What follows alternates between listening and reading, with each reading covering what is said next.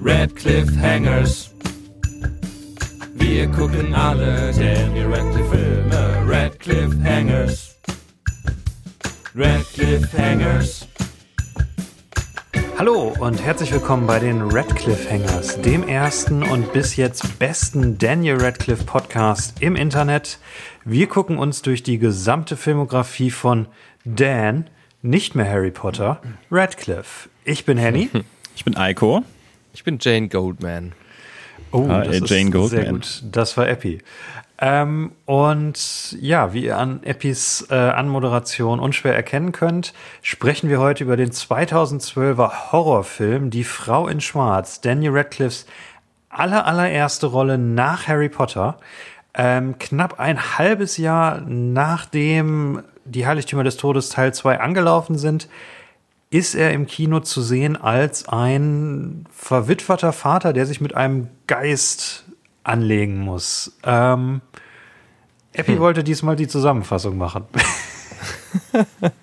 Ist clever, ne, dass ich Jane Goldman äh, gesagt habe. Ich finde das sehr clever, weil wir viel über Jane Goldman reden müssen. Bin ich mal gespannt. Ich war echt überrascht, muss ich sagen, dass sie das Drehbuch geschrieben hat. Ich auch. Ähm, Mir geht's vielleicht Ja. ein bisschen wie den Zuhörern. Ich weiß noch nicht, wer das ist. es geht dir wahrscheinlich wie den Zuhörern, du weißt, wer das ist, du kannst Ja. den Namen nur gerade nicht zuordnen. Das mag sehr gut sein, ja. äh, Okay. Ich weiß nicht, ob du weißt, wer das ist, aber naja, okay. Äh, du wirst auf jeden Fall einige Filme kennen, auch wenn du bei vielen da geschlafen hast. Ah, dann Ähm. weiß ich, um, dann habe ich eine Vermutung, um welche Filme es sich handelt. Handelt es sich zufälligerweise um X-Men-Filme? Ja, tatsächlich. Ein, einen. Tatsächlich. Ja.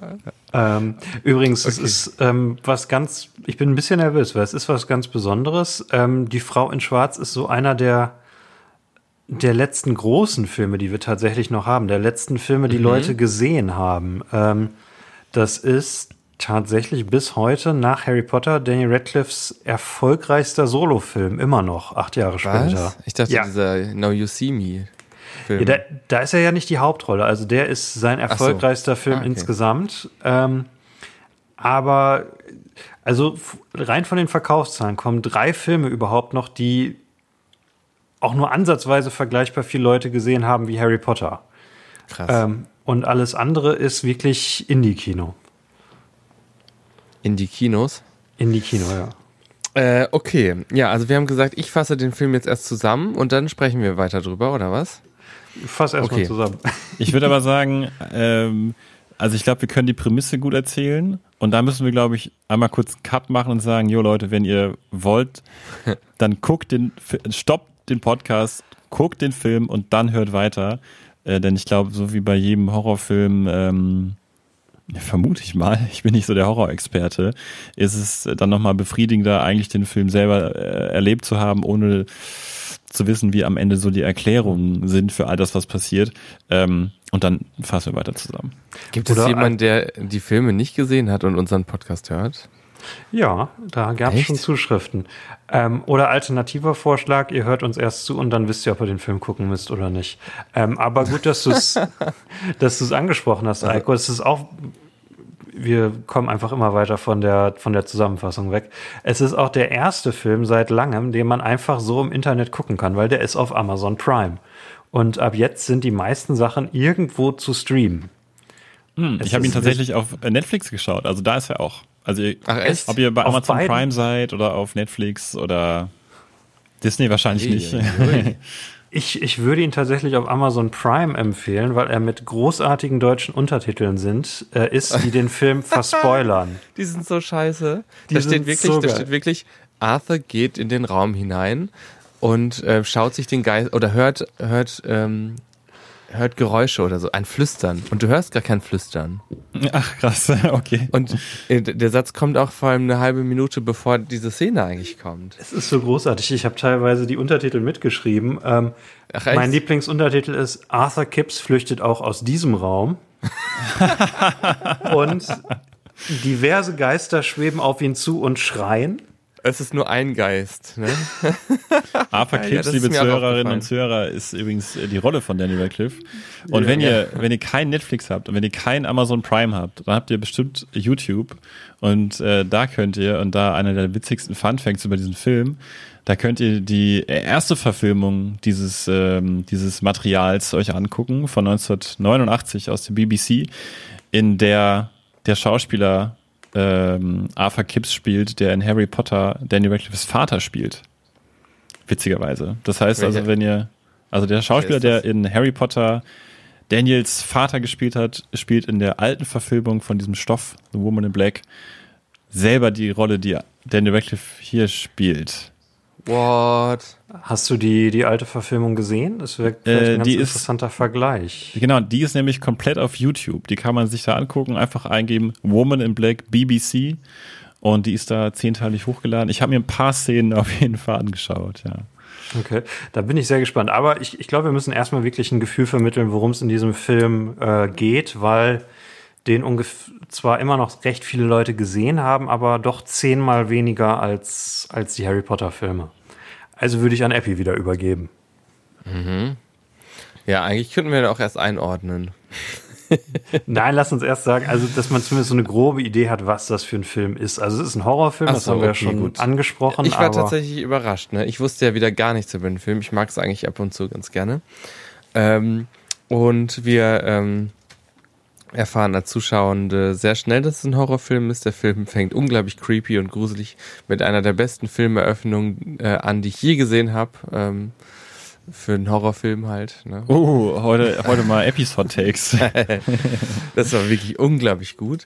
Ähm, wir sehen, ähm, wie sich drei ähm, Kinder aus dem Fenster stürzen, extrem verstörend und so weiter. Und äh, Ja gut, aber äh, du musst glaube ich noch genauer beschreiben, wie die sich aus dem Fenster stoßen, weil das ist das, was, so. es, äh, was es wirklich creepy macht. ja, soll ich erst zusammenfassen? Sollen wir erst, also, oder sollen wir Sonst auch erst die Prämisse und dann, die Prämisse? ja, Ach so, also ein junger Anwalt, ähm, ähm, gejagt von Geldsorgen, muss sich um den Nachlass einer verstorbenen Frau kümmern und ähm, ist dann halt, muss in dieses abgelegene Dorf fahren, wo es dieses Geisterhaus gibt und äh, da ist halt ein Geist, der spukt und äh, stört ihn aber nicht so besonders. Ähm, er findet es dann raus, was da los ist und löst das Rätsel. Ähm, und das Rätsel wird aber dann doch nicht gelöst und er stirbt. okay. So? ähm, also es ist so eine, so eine klassische, ähm, ich, Ja, ich würde schon das fast ist sagen, klassische Haunted, Haunted House äh, ja, ne? so, so, so da- viktorianisch angehaucht, auch wenn es tatsächlich aus Ja. den 80ern kommt, das Buch. Es ist mal wieder eine Literaturverfilmung. Wen wundert's? Ähm, und ja, es ist viel Erscheinung und das, die, die Sache an dem Geist ist, es ist die Frau in Schwarz. Äh, immer wenn sie auftaucht, sterben Kinder auf äh, Wenn jemand sie sieht, ne? recht unheimlich und grausame Weise. Ja, man, man erfährt Das später, mir dass es so ganz ist. klar. Wie, wie, Eiko, ich- Eiko war dir das klar. Eiko war dir klar, wie der Geist funktioniert. Nein, äh, ehrlich gesagt, nee, nein. Ähm, und ich habe, also bei mir ist der Film auch wirklich nicht spurlos dran vorbeigegangen. Äh, liegt eben auch daran, wie erwähnt, ich bin nicht der Horrorfilme-Gucker. Also ich habe schon welche gesehen, aber es ist nicht so das Genre, in dem ich so aufgehe. Und ähm, ich habe den Film auch nachts angefangen und wusste nicht, dass es ein Horrorfilm ist. Ja, ja, ich auch. Mm, Und ähm, was war nochmal deine Frage, Henny? Ob ich, ob ich das Ob- verstanden hatte, ne? Ja, genau. Und deswegen habe ich, also erstmal, ich bin in diesen Tropes, in diesen Horror-typischen ähm, Filmsachen, so, so typische Elemente, die man in Horrorfilme einbaut, gar nicht so bewandert. Ähm, und habe äh, das Gefühl, wenn ich da mehr bewandert wäre, hätte ich das vielleicht besser verstanden, aber das war mir beim ersten Mal gucken gar nicht so klar. Und weil ich dann aber über diesen Film sehr viele Podcasts noch gehört habe, äh, auf die ich nachher nochmal zu sprechen komme, dadurch ist mir das nochmal ins Gedächtnis gerufen worden. Denn es wird einmal recht deutlich gesagt, aber an einer Stelle, die mir nicht so im Gedächtnis geblieben ist. Ja, also diese, immer wenn diese Woman in Black gesehen wird, dann sterben zeitverzögert irgendwelche Kinder. Richtig, Okay. genau. Ich, ich Also ich frage tatsächlich nach, weil ich es nicht so klar finde im Film. Aber ähm, Ja. ich, ich glaube, wir sind, wir sind noch nicht bei der Frau im Schwarz. Wir sollten ähm, Ja, ich, ich glaube, also worüber wir heute reden könnten, wäre zum einen halt eben diese Struktur von diesem Film und wie diese ganze Geistergeschichte funktioniert. Ähm, dann, ähm, wie diese ganze Gruselsache so inszeniert ist. Äh, das fand ich mich extrem gut. Äh, den Geist und so, das fand ich irgendwie nicht gut. Dann können wir über Daniel Radcliffe natürlich sprechen und wie er sich von Harry Potter löst. ähm, Darf ich äh, ja, und was da das für seine direkt- Karriere bedeutet. direkt einhaken? Weil ich, ich nehme jetzt, ihr wusstet beide nicht, dass es ein Horror, äh, Horrorfilm ist. Nee. Nee. Habt ihr von dem Film schon mal gehört? Weil ich fand ihn ziemlich Nee. präsent damals, als er rausgekommen ist, tatsächlich. Aber den kannten tatsächlich Leute. Also ich habe mit, mit Leuten, mit denen ich darüber geredet habe, gesagt, ja, den habe ich gesehen. Fand ich nicht gut. Ich habe auch mit vielen Leuten drü drüber geredet und ganz viele Leute waren auch so, ja, ich habe den damals im Kino gesehen. Ja, Echt? Wow. Ja, und ich habe auch überhaupt nicht mitgekriegt, dass der äh, im Kino rausgekommen ist. Was haben wir denn da gemacht, Leute? 2012. Also, Moment, nimm, nimm mich bei Leute, nimm mich bei Leute bitte Kino? raus, weil ich, ich habe mitgekriegt, dass er geko- äh, rausgekommen ist. Hast du dich Ähm, dagegen entschieden? Nee, es ist, wir haben, ich habe mal in der Folge, wo nur Eike und ich waren, haben wir über Filme gesprochen, die man immer vor sich rausschiebt. Und The Woman in Black ist für mich, glaube ich, so das klassischste Beispiel dafür. Das ist ein Film, ich habe damals mitgekriegt, der kommt raus, dachte, ah, cool, Daniel Radcliffe macht mal was anderes. Ähm, irgendwie interessant. Und äh, bin dann aber nicht ins Kino gegangen. Und seitdem er raus ist, habe ich ihn immer mal wieder auf Streaming-Seiten gesehen. Gedacht, ah, guckst du den jetzt? Und mich dann immer für einen anderen Film entschieden. Ähm, aber ich, ich habe auch den, den Eindruck, dass es ein Film, den Leute kennen. Also viele Leute, die ich kenne, haben den gesehen. Die, die Horrorfans, mit denen ich befreundet bin, haben den alle gesehen. Äh, die haben teilweise auch das Sequel gesehen, ähm, was, was sehr enttäuschend sein soll. Ähm, Ja. Was ein paar Jahre später rausgekommen ist. Ich meine 2016 oder 2014. 2014. Tatsächlich auch nur zwei Jahre später. Ähm, Ja, er war halt auch sehr erfolgreich, ne, der Film. Es war der, der erfolgreichste britische Horrorfilm. Äh, tatsächlich 127 Millionen eingespielt bei einem 15 Millionen Budget. Aller Zeiten Wow. in Großbritannien. Aller Zeiten, in, Gro- also damals. Ähm, Wahnsinn, ne? Ich weiß nicht, ob er überholt wurde, aber ich wüsste jetzt auch keinen britischen Horrorfilm aus den letzten acht Jahren, der da, äh, der das überboten haben könnte. Horror war ja in den letzten, im letzten Jahrzehnt sehr amerikanisch ähm, dominiert. Und ich sicherlich auch irgendwie asiatisch, glaube ich. Ne? Also ich, wie gesagt, ich bin nicht ganz im Genre drin, aber Ja. ich glaube, da Was? kam auch viel. Da gibt es, glaube ich, auch sehr berühmte asiatische äh, einschlägige Titel. Oh, Ja? Ich wollte jetzt meinen Monolog zu, zur Horrorentwicklung der letzten zehn Jahre äh, hören, obwohl ich eigentlich auch nicht so der Horrorexperte bin. Ja, da komm mal raus. Wir Freunde, haben eh- die sich haben eh deutlich schon- besser auskennen. Wir haben eh schon jegliche Ähm, Struktur nein, hinter uns gelassen. Wir schieben das nach hinten. Wir müssen erstmal ein bisschen über den Film reden. Ähm, da kommen wir noch zu. Aber er, er ko- ist schon mal angeteasert, er ist in einer interessanten Zeit rausgekommen für das Horrorgenre. Ähm, ja, wir haben ja eben schon angesprochen, es ist ein, ein Haunted House-Film. Ähm, und es, es folgt so ziemlich so der, der klassischen Struktur äh, dahin. Also der, der Ja. junge Anwalt, gespielt von Daniel Radcliffe, ähm, kommt au- aus der Großstadt in, aufs Land, in ein kleines Dorf, wo natürlich alles total runtergekommen und, und deprimierend aussieht. Dann gibt's Ist nicht da runtergekommen, ist auch nicht deprimierend. Das, ja, dann sind das nur die Farben. Also es sieht Es alles ist, es sind deprimierend die Farben aus. und die Musik, finde ich. Das Wort, das Dorf könnte schon fast idyllisch sein, oder? Find, Wenn's nicht idyllisch finde ich ganz weit gefasst. Also ich Ja. hätte, also ähm, das wird schon wieder so ein Podcast, ne? Ey, Leute. Äh, also ich, ich halte, schalte mich auch rein und finde nicht runtergekommen, aber ich finde auf jeden Fall auch sehr deprimierend. Ich meine, er kommt auch Ja, nachts an, es regnet, ähm, die Leute da scheinen irgendwie todesunglücklich zu sein. Er wird nicht gerade sehr gut im, in Empfang genommen. Äh, Also ich finde die ganze Irgendwas ist komisch. Das ist so dieses irgendwas typische ist fischig. Irgendwas ist Da ist fischig doch in irgendwas los. Ja, irgendwas ist da nicht nicht richtig. Ähm, es hat dieses typische blau-dunkle ähm, Horror-Color-Coding. Ähm, Übrigens, ähm, wir können ja direkt raushauen, welche Gemeinsamkeiten hat der Film zu Harry Potter? Ganz klar. er ja, fährt, lass uns das, lass er uns das am fährt- Ende sagen. Die, die größte Gemein Gemeinsamkeit ist ja am Ende. Da müssen wir erst über das Ende sprechen. nein, er fährt er im Zug zu seinem Ziel. Ja. Also wie im Hogwarts. Express. Ja. Und es geht äh, zentral um ein verzaubertes Haus. Okay, das ist sehr weit hergeholt.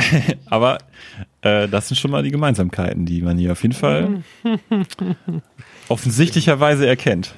Es gibt tatsächlich eine, eine Video-Review, ähm, vom, die mal zum 1. April rausgebracht wurde, wo einer dieser, dieser Review-Leute das als den neunten Harry Potter-Film reviewed hat, aber halt als, äh, als Scherz, der so getan hat, als wäre das ein Harry Potter-Film. Das ist übrigens echt interessant, weil ich habe ja wirklich viele Podcasts mir jetzt dazu angehört und äh, ganz häufig wird gesagt so, äh, yeah, to summarize the story, äh, Harry Potter plays this character and he's a widow und so weiter. Also das äh, hat mir nochmal gezeigt, wie stark einfach, äh, auch teilweise bei recht jungen Podcasts, also wie, wie, wie stark da auch noch aktuell Daniel Radcliffe einfach Harry Potter ist und äh, ja, Ich meine, dieser Film ist ja quasi der Test, können ihn Leute auch als was anderes sehen. ja, Ja. Und es, es ist eine ziemlich anders angelegte Rolle. Also in der, nach dem Intro, über das wir eigentlich nochmal sprechen müssen, weil es wirklich der, der beste Teil am Film ist, ähm, sieht, sieht man ihn als, als jungen Witwer mit einem zwei- oder dreijährigen Kind. Und allein das ist ja schon eine sehr mutige Entscheidung, so kurz nach Harry Potter. Ähm, akzeptiert ihn ein, ein Publikum als einen, äh, als einen Vater in einer Vaterrolle. ja, 100 Pro. Also mir kam er auch ein bisschen zu jung vor. um Aber ich Vater muss zu sagen, ich mochte ihn. Also ich mochte das echt gerne. Ich fand, der passt, das passte gut, fand ich. Übrigens, liebe Zuschauerinnen, liebe Zuschauerinnen und Zuhörer, wenn ihr versucht, euch gerade ein Bild von diesem Film zu machen, von unseren wirren Erzählungen, dann äh, sei euch gesagt, der Film spielt im Ah ja. Ende des 19. Jahrhunderts. Hatten wir, glaube ich, noch nicht gesagt. Und Das ist ein wichtiges Detail, ja. ja, und Ja, äh, stimmt, also wenn ihr euch jetzt ja. gerade irgendwie Autos und so vorgestellt habt und moderne Bahn, ICE, er ist, nein, damit ist er nicht in dieses Dorf gefahren.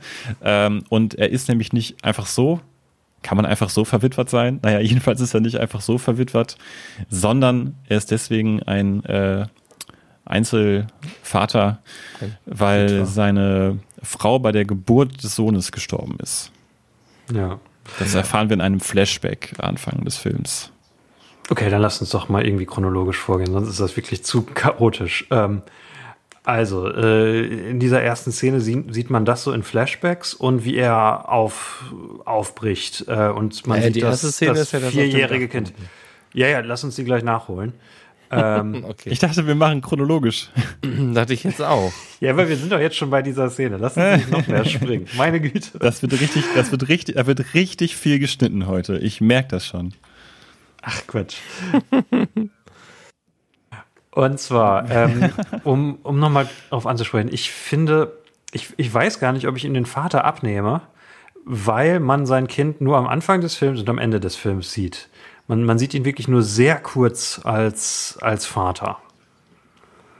Ähm, Ja, das stimmt. Und, Und- da wirkt er, ich finde er, wobei ich fand, also ich weiß nicht, ob das beabsichtigt war, aber er wirkt halt so, als würde ihn irgendwas von dem Kind trennen und das ist eben der Tod seiner Frau. Also als wäre das immer etwas, was zwischen ihm und seinem Kind steht. ja. Es wird aber nicht so richtig weiter thematisiert, aber es wäre einfach eigentlich ein geiler, äh, wäre eigentlich ein geiler Teil der Rolle, oder? Also er hat es absichtlich so gespielt. Wenn du es da drin gesehen hast, dann, dann äh, so. ist das tatsächlich so drin. Äh, aber du sprichst eines der Probleme des Films an. Da sind viele Sachen so um, drinne, wenn man guckt, aber es ist nicht ganz klar. Ähm, Ja. Und auch irgendwie, dass er ein Witwer ist und ein Kind hat, spielt komischerweise in einem Film, in dem es um sterbende Kinder äh, spielt, bis auf das Ende fast nur eine untergeordnete und bis gar keine Rolle. ja. Ja, ich finde es ich find's eigentlich schon clever gemacht. Denn, Dass es keine äh, Rolle spielt. Ich finde es ich find's clever gemacht, dass es, so, dass es so in den Hintergrund rückt. Denn, Ja, das finde ich auch gut. Vielleicht erinnert euch an den Anfang von Touch of Evil, dem Film von Orson Welles, mit dieser sechsminütigen Okay, in welche Richtung gehst du jetzt? Äh, One Take. Äh, wer den nicht kennt, ich erkläre es ganz kurz, da wird ganz am Anfang, wird dem Zuschauer sehr deutlich gezeigt, dass ähm, ein Mensch mit einer Haftbombe zu einem Auto schleicht und äh, diese Bombe ins Auto legt. Ähm, Zeit, Zeitbombe. Und Eine Haftbombe. Die legt er irgendwo hin, oder was? Oder Ja. heftet er die irgendwo dran? er legt die so, dass sie haftet. Und dann fährt das Auto los, weil da sind Leute drin oder steigen ein, fahren los. Sind auf so einer langen Straße unterwegs, die auch sehr, wo auch sehr viel los ist mit Leuten es sind irgendwie Feiern und so weiter. Und du weißt halt, da ist diese Bombe platziert und sie wird irgendwann explodieren. Ähm, und du weißt aber nicht wann. Und diese Sequenz, die zieht sich wirklich endlos hin und du weißt aber, gleich ist es soweit, gleich ist es soweit. Und dann, gerade wenn das Auto außerhalb des Bildes zu sehen ist und ähm, du, glaube ich, irgendwie zwei der Hauptcharaktere ins Bild gefasst hast, dann explodiert dieses Auto und es bricht eine riesige Massenpanik aus. Ähm, und so ähnlich finde ich hier den Jungen eingesetzt in dem Film, also den, das Kind, den Sohn von Daniel Radcliffe, denn er wird ja am Anfang gezeigt, dann wird dir gezeigt, oder es wird dir erzählt, dass dieser Sohn halt nachkommen soll. Am Ende der, der, der, der Arbeitswoche soll mhm. der Sohn in dieses ähm, Dorf nachkommen. Und wir erfahren ja dann im Laufe des Films, dass immer wieder Kinder sterben, wenn diese Frau gesehen wird. Das heißt also, du kannst schon ahnen, mhm. dass es nicht gut wäre. Aber ähm, das müsste wenn der, der Sohn Film nachkommt. Dann irgendwie klarer ist, Insofern machen. ist das halt in einer gewissen Art und Weise eben auch eine tickende Zeitbombe sozusagen. Zeitbombe klingt irgendwie falsch. Was ist das richtige Wort? Nee, dafür? Zeitbombe ist schon richtig, aber also ich glaube, der Film hat tatsächlich das vor, und es ist eine sehr wohlwollende Auslegung, aber ich finde, es funktioniert nicht, weil der Film quasi, nachdem das Kind weg ist, es fast vergisst. Also, ähm, naja, es, äh, die Zeichnungen sind ab und zu noch im Bild. Ja, aber also für einen Film mit, mit Geistererscheinungen und toten Kindern, wo die Hauptfigur ein Kind hat, ähm, hätte das, also ich hätte tatsächlich damit gerechnet, dass er irgendwann Visionen hat, wie dieses Kind stirbt oder dass irgendwie klarer darauf hingewiesen wird, dass sein Kind in ja. Gefahr ist. Das, das wird erst gegen Ende des ja. Films klar. Und von da Ja, das würde ich auch so sehen. Ja, von, von daher, wenn, wenn man den Orson Welles-Vergleich zieht, es ist so, als würde am Anfang die Bombe gelegt und als würde 80 Minuten dann irgendwas ganz anderes gefilmt und am Ende kommt äh, dann das Auto wieder mit der Bombe. Ja, aber es wird ja schon ab und zu wieder quasi auf das Auto hingewiesen, dass es halt da ist und dass da was platziert wurde. Ja, aber es wird, ja. also es ist in dem Sinne keine Zeitbombe. Also klar, es ist wahrscheinlich als Zeitbombe gedacht, als, als die persönliche Bedrohung der, also die Gefahr, was der Hauptcharakter Gefahr läuft zu verlieren. Ähm, aber es, es wird nicht wirklich dramatisiert. Es wird immer nur wieder erinnert, es gibt diesen Sohn, aber es wird nicht deutlich, dass er in Gefahr ist. Vor allem, weil man ja auch wirklich die Art, wie die, wie die Frau in Schwarz operiert, erst so ab der Mitte des Films äh, tatsächlich versteht. Ja, das stimmt, da gebe ich dir recht. Also ähm, deswegen verläuft ja auch sehr viel in der ersten Hälfte des Films so, dass du Dinge einfach nur erfährst, aber du hast nie dieses befriedigende Setup- and Payoff-Gefühl. Irgendwie. Ja. Es, es reihen sich, gerade in der ersten Hälfte des Films, äh, reiht sich ja Jumpscare an Jumpscare und äh, gruselige Szene an gruselige Szene mhm. und du hast noch überhaupt gar keinen Sinn. Aber das ist auch, finde ich, auch sehr typisch für Horrorfilme, ne? Also, dass erstmal Indizien angehäuft werden und ähm, dass du ganz lange im Unklaren bist und dass erst nach und nach die sich zusammenfügen. Das ist ja auch so sehr typisch. Das stimmt, aber ich, also glaube ich auch, aber ich glaube, hier hätte man tatsächlich echt viel von der Running Time äh, irgendwie loswerden können, indem man da ein bisschen mit dem mit dem Brotmesser Sachen weggeschnitten hätte. Mm. Also sehr grob, deswegen das Brotmesser. Ich, ich habe einen anderen Eindruck, aber lass uns da gleich zu kommen. Übrigens hatten wir äh, Eppies Horror-Kredenzchen äh, schon oder was? Nur, nur Eikos, dein, dein Horror-Street-Cred. Oder Ach so. Eiko hat schon gesagt, das ist nicht so sein Genre, deins ist es auch nicht so, ne? Ich, also ich gucke mir das eigentlich nicht gerne an und ich glaube, ich hätte den Film auch nicht geschaut, wenn wir den nicht für den Podcast äh, besprechen mhm. gehabt hätten. Ähm, ähm, weil ich mich tatsächlich mal richtig grusel und es unerträglich finde. und ähm, außerdem bin ich der Meinung, dass die meisten Horrorfilme, die spannend anfangen, einfach sehr enttäuschend enden. Ähm, was ich hier auch wieder so finde. Hast aber nicht so viele gesehen, oder? Ja, doch, ich habe schon, ich, ich habe gerade überlegt, was ich so, ich weiß noch, einen, der mich sehr enttäuscht hat, war The Boogeyman. Ich weiß nicht, ob ihr den gesehen habt. Ich habe äh, ansonsten It gesehen. The Bye Bye ähm, Man, oder? Ne, The Boogeyman. The Boogeyman sagt mir gar nichts. Das ist auch, glaube ich, kein bekannter Film. ähm, Klingt nach einem Tanzfilm, den du einfach nur so gruselig fandest. Ja. The Boogeyman. Ja, nein, das war schon gruselig, würde ich sagen, sollte das sein.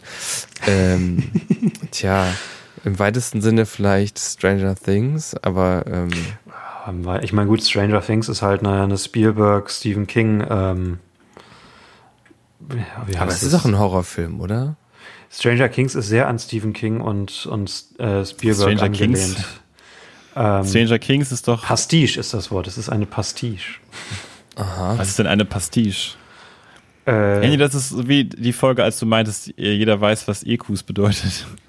Nee, gut, aber das ist Pastiche ist bekannter als Ecus. Pastiche ist eine, eine Nachahmung. Also wenn du, äh, es gibt sehr viele Sherlock Holmes Pastiche, wo Leute versucht haben, im Stil von Arthur Conan Doyle eine Sherlock Holmes Geschichte zu schreiben. Prestige. Es ist halt sehr mit, mit Anspielung und stilistisch sehr nah dran an, an diesen beiden großen Vorbildern. Ansonsten The Shining ist doch auch ein Horrorfilm, oder? The Shining ist definitiv ein Horrorfilm. Den habe ich gesehen. ich habe äh, der Gefangene von Azkaban gesehen. Also du musst schon. Oh Gott, dann, Ähm, dann bin ich der aber also es Horror-Experte ist- es ist nicht schon so- ein harter, harter Kerl. Es ist nicht mein Genre und ich habe auch immer das Gefühl, dass es eher so schlechte Filme sind, also billige Filme, die irgendwie nicht so viel Wert in die in die Charakter, also die nicht so viel Wert darin darauf legen, so die Charaktere aufzubauen, ähm, sondern eher so plakativ sind ähm, mit den typischen. Ähm, ich meine zum Beispiel hier Cabin in the Woods macht sich ja total darüber lustig, wie diese Filme funktionieren. Also Ich, ich glaube, das rührt daher, dass es einfach Horror sowie wie Komödien ist ein Genre, das kannst du billig Ja. produzieren und es gibt Ja, sehr ja. viele billige, schnell gemachte Horrorfilme. Also ich will einmal auf jeden Fall empfehlen Cabin in the Woods von äh, Joss Whedon. Mhm. Ähm, ein sehr guter Horrorfilm auf der einen Seite, aber auch eine gute Komödie irgendwie. Und äh, der äh, deckt diese Strukturen, wie diese Filme funktionieren, irgendwie sehr selbstironisch auf. Äh, sehr guter Film. Wobei mein, mein, meine Theorie zu Horrorfilmen, es ist ja bei Horrorfilmen, man, man kennt die Klischees, auch wenn man Horrorfilme nicht so sehr guckt. Ja, allein durch ähm, Screen, nee, wie hieß Scream. Ja. Scary Movie. Scary Movie hat es ja auch schon damals. Scream. Ähm, ja. ja, Und, und kann es kennst du sein? Scary Movie, ja, ne? Ja, natürlich. Hast du das gesehen? Ich habe den ersten gesehen, ja, tatsächlich. Auf Französisch, glaube ich. Oh Gott. Ähm, Oh, äh, oui, oui. Très eine magnifique. Pastiche. Warum Ähm, auf Französisch, Henny? Dangereux. Weil ich ihn, glaube ich, in Frankreich auf dem Austausch gesehen habe, im, im Bus. Ah, im Bus. Ja. Wie kannst du denn im Bus? War da ein Bildschirm im Bus? Merkwürdig. Ja, Oder kennt- kennt ihr nicht so mehr- DVD? Da hat es auch Ähm, immer das zwei Bus- oder drei Bildschirme oben. Ja, an der genau. Decke. Es, es gab so kleine Busfernseher immer. Henny, waren wir nicht zusammen auf Frankreich äh, Ja. Austausch? Ich Aber- kann mich nicht an diese Bildschirme erinnern. Ich weiß nicht, ob das der Austausch war. Ähm, ich wollte zu irgendwas anderem. Ich wollte irgendwas, was nicht über unser langweiliger Fran Frankreich-Austausch äh, ist. Ähm, Aber genau. War schon ganz schön spannend eigentlich. bei äh, Horror, dass die Klischees Ja. so bekannt sind und sich Leute so darüber lustig machen. Meine Theorie ist, das ist, weil Leute nicht zugeben wollen, dass sie Angst haben und deswegen bei Horrorfilmen da ähm, sehr sensibel für sind. Wo, Wofür sensibel? Für, für, für die Klischees, für die, die Tropes und äh, dergleichen. Weil man kann sich ja immer gut darüber lustig machen, dann muss man den anderen nicht zeigen, dass man Angst hat. Ist es, ähm, ist es deine, also geht es dir so? Ich habe es eingeleitet mit, das ist meine Theorie. Ja, ich meine, deine Theorie, dass Leute das so sehen, ist es bei dir so? Ähm, pff, ja, jein. Äh, also ich bin ja jemand, der sich dann auf sowas einlässt, aber ähm, also ich glaube von uns dreien, ich bin kein Horrorexperte. Ich habe Freunde, die haben hunderte Horrorfilme gesehen, auch ganz viele dieser billig produzierten, die wir gerade gesehen, äh, angesprochen haben. Ähm, ich kenne mich eher, also ich kenne viele Klassiker des Genres und so die Entwicklung der, der 2010er. Da bin ich recht gut vertraut mit. Ähm, und habe so ein bisschen eine meiner Horrorlücken äh, auch für diese Folge ähm, quasi äh, nachgeholt, aber da vielleicht später zu. Ähm, ich kann tatsächlich Angst haben bei einem Horrorfilm. Also ich, wenn, ich auch. Also ich auch, wirklich. Ja. Oh. Nee, also ich, ich habe nichts dagegen, dabei Angst zu haben. Das ist ja quasi das, warum man es guckt. Ähm, und, und wenn einer wirklich unheimlich ist, ähm, dann weiß ich es auch dafür zu schätzen. Wobei ich diesen Film tatsächlich überhaupt nicht unheimlich fand. Ich weiß nicht, wie es euch geht. In keiner, in keiner Szene, also in keinster Weise unheimlich. Ähm, ja, also, okay, lasst, lasst uns zum Anfang kommen, weil, weil sonst, ähm, da, da macht es am meisten Sinn. Also die erste Szene, die wir jetzt so lange rum, rumgetanzt sind, äh, da hatte ich noch den Eindruck, das wird ein richtig atmosphärischer, unheimlicher Horrorfilm, weil die erste Szene sind drei Mädchen, die in, in einem, auf einem Dachboden, in einer Dachboden, in einem Dachbodenzimmer mit ihren Puppen spielen. Und auf Ja, du hast echt so ein Horrorfilm-Bingo, ne? wieso? Kinder, ich finde, so, Kinder Puppen, sind mit das ja. Gruseligste. Stimmt, ja. Äh, dann Puppen, dann dieses äh, leicht ähm, viktorianische oder ältere, ne? So dieses, das wirkt so ein bisschen aus der Zeit gefallen. Dieses alte und so. Ja. Ja, und auf jeden Fall, die, die spielen mit ihren Puppen und dann auf einmal guckt, gucken sie außerhalb der, der Kamera in eine Richtung, die wir nicht sehen. Das Ganze ist unterlegt mit einem, so, einem- so einem Spieluhrlied und genau darauf auch geschnitten. Äh, und dann stehen alle drei auf. Äh, Äh, synchron, also wie ferngesteuert. ja. Äh, treten auf ihre Puppen, gehen auf drei Fenster, die äh, praktischerweise äh, am ja, na, nach draußen führen von dem Dachboden aus. Und auch genau drei gleich große Fenster. Genau. Äh, machen die Fenster auf. Siehst du, wir machen das schon. Wir versuchen das jetzt un, un, unheimlich zu machen, indem wir uns drüber lustig machen. Ja. Ähm, und und Also mir, springen, mir ist direkt wieder gruselig. ja, und springen da raus. Äh, und dann hält die Kamera noch äh, einen recht brutalen Moment auf diese, diese leeren Fenster. Ja. Äh, und, und du hörst von draußen nur eine Frau schreien, My Baby. My Babies. Und dann gehen die Credits los. Und, Und die Credits sind halt, ähm, es ist ein Nebel, man sieht Bilder so im Nebel irgendwie drin, so dass man auch nicht so richtig frei wird von der ersten Szene, finde ich. Weil, ja. ne, du wirst nicht so richtig erlöst, dass du dich mit was anderem beschäftigen kannst, weil du immer noch in diesem weißen Nebel bist.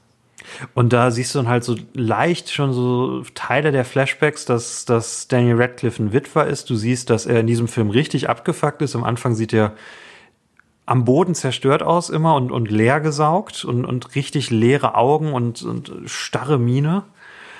Ähm, ja, und dann, dann lernen wir ihn kennen und äh, da dachte ich, okay, ähm, das ist jetzt wie, äh, ja, wie, wie, wie einer dieser, ich weiß nicht, ob ihr diesen Trend mitbekommen habt, äh, vielleicht nur am Rande, äh, so ab 2014 gibt es ähm, so eine, eine Welle richtig guter Arthouse-Horrorfilme, die ähm, filmisch total gut gemacht sind, ähm, aber halt auch Themen ansprechen und alle sehr atmosphärisch, sehr ruhig sind.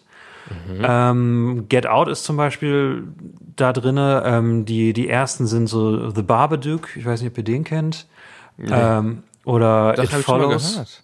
Ähm, sind alle richtig gut und äh, Filme wie, wie Hereditary, ähm, Midsommar, ähm, The Lighthouse hier mit unserem Boy Robert Pattinson, ähm, alle quasi aus dieser Welle. Und diese ersten zwei Szenen haben bei mir so die Erwartung geweckt, oh, das könnte jetzt genau so ein Arthouse-Horrorfilm sein, wo es um Trauer geht und um diesen Vater, der, äh, der was Schreckliches erlebt hat und irgendwie mit seinem Sohn wieder näher kommen muss oder ähm, ne, Ja. wo, wo es irgendwie um Trauma geht. Und es geht auch atmosphärisch weiter, dass er in dieses Dorf fährt, ähm, weil, äh, weil er sonst seinen Job als Anwalt verliert, wenn er jetzt nicht diesen, äh, was ist das, diesen, dieses Will Reading? Nein, wie, Nachlass. Nee, genau, wenn er diesen- ne? diesen Nachlass da nicht regelt. Im Dorf ist alles ein bisschen komisch. Der Anwalt da vor Ort, mit dem er eigentlich zusammenarbeiten soll, will nichts von ihm.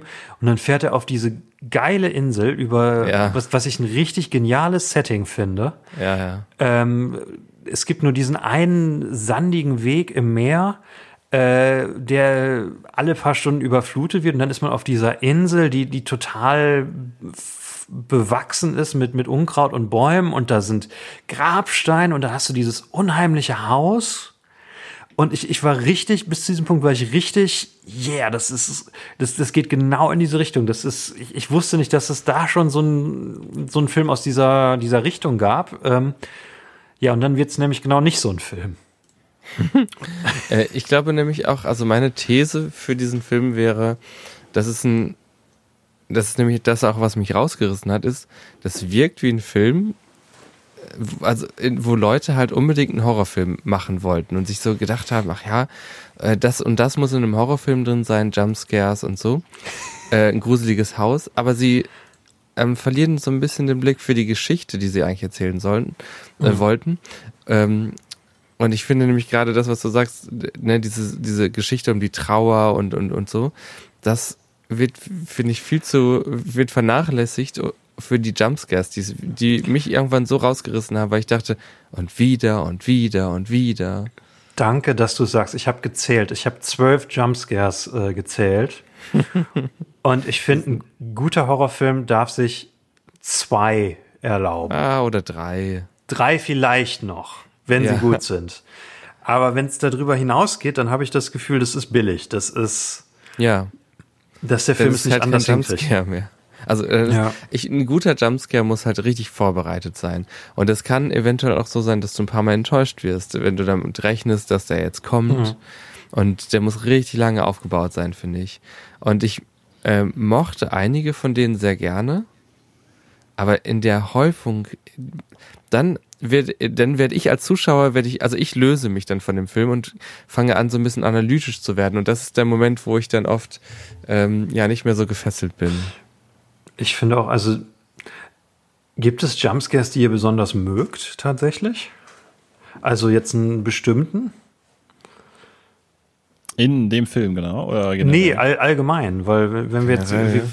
Ja, also ich habe mich nochmal ein bisschen genereller mit dem Thema Jumpscares auseinandergesetzt äh, in dem Zusammenhang. Es gibt auch ein richtig, richtig gutes Video. Ich glaube, wir hatten das auch mal zu dritt uns damals angeschaut von dem YouTube-Kanal Now You See It zum Thema Jumpscares. Ja. Und ähm, dessen Theorie mag ich eigentlich richtig gerne. Ja, er bringt ja, nämlich als ein Jumpscare, der wahrscheinlich allen Zuschauern der Welt ähm, stark in Erinnerung geblieben ist, bringt er als Beispiel den Jumpscare in Herr der Ringe äh, bei dem Frodo und Bilbo wieder aufeinandertreffen mhm. und Frodo hat jetzt den Ring um den Hals und ähm, steht mit Bilbo in diesen Gemächern bei den Elben in Bruchtal und ähm, Bilbo fragt so ganz weich, ob er ja jetzt den Ring, er würde ihn ja gerne noch mal ähm, anfassen oder tragen. Ich weiß gar nicht mehr genau, was er sagt. Und Frodo knöpft einfach nur so wortlos mit Blick auf Bilbo sein Hemd zu und der Ring verschwindet dahinter. Und dann kommt dieser unfassbare Moment, äh, in dem Bilbo so nach dem Ring greift und seine Augen werden richtig groß und sein, seine Augenhöhlen mhm. werden auf einmal so riesig und so dunkel aber auch. Und äh, danach kauert er so in sich zusammen und bedeckt so sein Gesicht. Und äh, das hat mir als Kind unglaublich Angst eingejagt. Ja. Ich glaube, vielen Leuten auf der Welt auch. Und das ist ein richtig gelungener Jumpscare. Und jetzt kann man sich halt fragen, warum? Warum, also ist, sind manche Jumpscares irgendwie welche, die in Erinnerung bleiben und warum manche andere nicht? Und die Theorie in dem YouTube-Video ist, ähm, dass das Ganze eben einen Zweck für die Story hat. Also es hat, es hat äh, Belang innerhalb der Story, dass das jetzt ein Jumpscare war. Und zwar zeigt es uns halt da in ganz dramatischer Weise nochmal, was für einen Einfluss dieser Ring halt haben kann. Mhm. Und vielleicht haben wir noch gar nicht ganz begriffen, welche Macht dieser Ring hat, aber spätestens die Szene macht es uns sozusagen klar. Und dieser Jumpscare ist nicht einfach nur dazu da, um uns zu erschrecken, sondern um uns mhm. was ganz Wichtiges äh, für die Dramaturgie des Filmes zu vermitteln. Und dann auch eben das, was Epi gesagt hat, es muss halt aufgebaut sein und es muss in irgendeiner Form, im besten Fall, glaube ich, gegen die Erwartungen des, des Zuschauers äh, gehen. Da ist es aber, glaube ich, auch echt schwer, weil hm, Zuschauer wie wir sind, oder wie Epi und ich sind gar nicht so horrorbewandert. Das heißt, wir lassen uns womöglich noch von Sachen erschrecken, die für viele äh, ja, Horrorveteranen irgendwie Schnee von gestern sind. Und ähm, die kann man dann wiederum eher erschrecken, indem man gegen deren Erwartungen geht. Ne, die Erwartungen mhm. sind ja von Zuschauer zu Zuschauer unterschiedlich. Du hast jetzt, glaube ich, sämtlichen Horror Street Cred, den du vorher noch nicht hattest, verloren, indem du deinen Lieblings-Jumpscare aus Herr der Ringe genommen hast. Ja, wirklich. Kein Horrorfilm. Du hättest wenigstens einen von Peter aber, Jacksons Horrorfilm nehmen können. Also ich habe ja auch, ich habe auch kein Interesse daran, einen Horrorfilm Street Creds zu haben. Ich habe ja, ich habe hab mir auch keinen verdient. aber das ist ein Jumpscare, der halt wirklich, glaube ich, einfach einer ganzen Filmegucker-Generation in Erinnerung geblieben ist und halt zu Recht. Mhm. Ähm, äh, in diesem Film ist es ja oft so, dass also der erste Jumpscare kommt ja auch wirklich sehr früh. Äh, also da reißt der Film mich irgendwie so aus dem Atmosphärebau raus. Also irgendwie so, als Daniel das erste oder Arthur das erste Mal dem Haus ist, äh, ist, meine ich, der erste Jumpscare, dass auf einmal diese, diese Wasserpumpe anfängt zu laufen. Ja. Ja, hast Ähm, einfach so viele, es gibt so viele Und das- Jumpscares, gerade in der ersten Hälfte, genau, wo du halt Und das ist, es, irgendwas passiert. es sind so Fake-Outs. Es, es hat keine Konsequenz. Danach wird es nicht bedrohlicher für die Figur. Also dieser erste, das war auch der einzige, der bei mir funktioniert hat. Einmal, weil es der erste war und weil es halt noch in dieser Anfangsphase war, wo Atmosphäre aufgebaut war, wo es dann quasi noch so den Zweck hat, okay, irgendwas stimmt hier nicht, irgendwas läuft hier schief. Ich hätte ihn auch gut gefunden, wenn danach nicht so viele andere gekommen wären, weil das wäre Genau. der Anfang, wo du dann die ganze Zeit auf der Hut bist. Ja. Ja, wenn wir auch diese, diese, diese äh, Hypothese quasi von dem Video übernehmen, ein, ein guter Jumpscare muss Relevanz für die Story haben, dann fallen ja eigentlich diese Jumpscares vom Anfang des Films komplett raus. Nicht Ne, komplett. Also der erste funktioniert noch, aber mein Problem ist auch, man, man ist 20 Minuten im Film und also eine gute Geisterstory, finde ich, braucht ihre Zeit, um, um sich aufzubauen. Und es geht direkt schon am Anfang mit den ganzen Horrorerscheinungen los. Man, er sieht direkt am Anfang schon die Frau in Schwarz. Ähm, es, es sind zu viele Effekte auf einmal direkt schon. Es ist dieses Ding mit dem Wasser. Ich meine, es ist sogar noch ein zweiter Jumpscare in den ersten paar Minuten. Ähm, und, und, und er weiß quasi direkt da schon, okay, hier ist jetzt ein Geist, hier ist irgendwas komisch. Warum hat das mit der Wasserpumpe für dich funktioniert? Vielleicht erklärst du es kurz.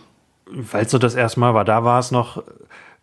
Es hätte auch besser funktioniert, wenn, wenn das irgendwie das einzig Komische da gewesen wäre. Oder wenn, wenn eine unheimliche Erscheinung bei diesem ersten Besuch in dem Haus gewesen wäre, ähm, hätte das gut für mich geklappt. Aber es sind, meine ich, zwei oder drei sogar.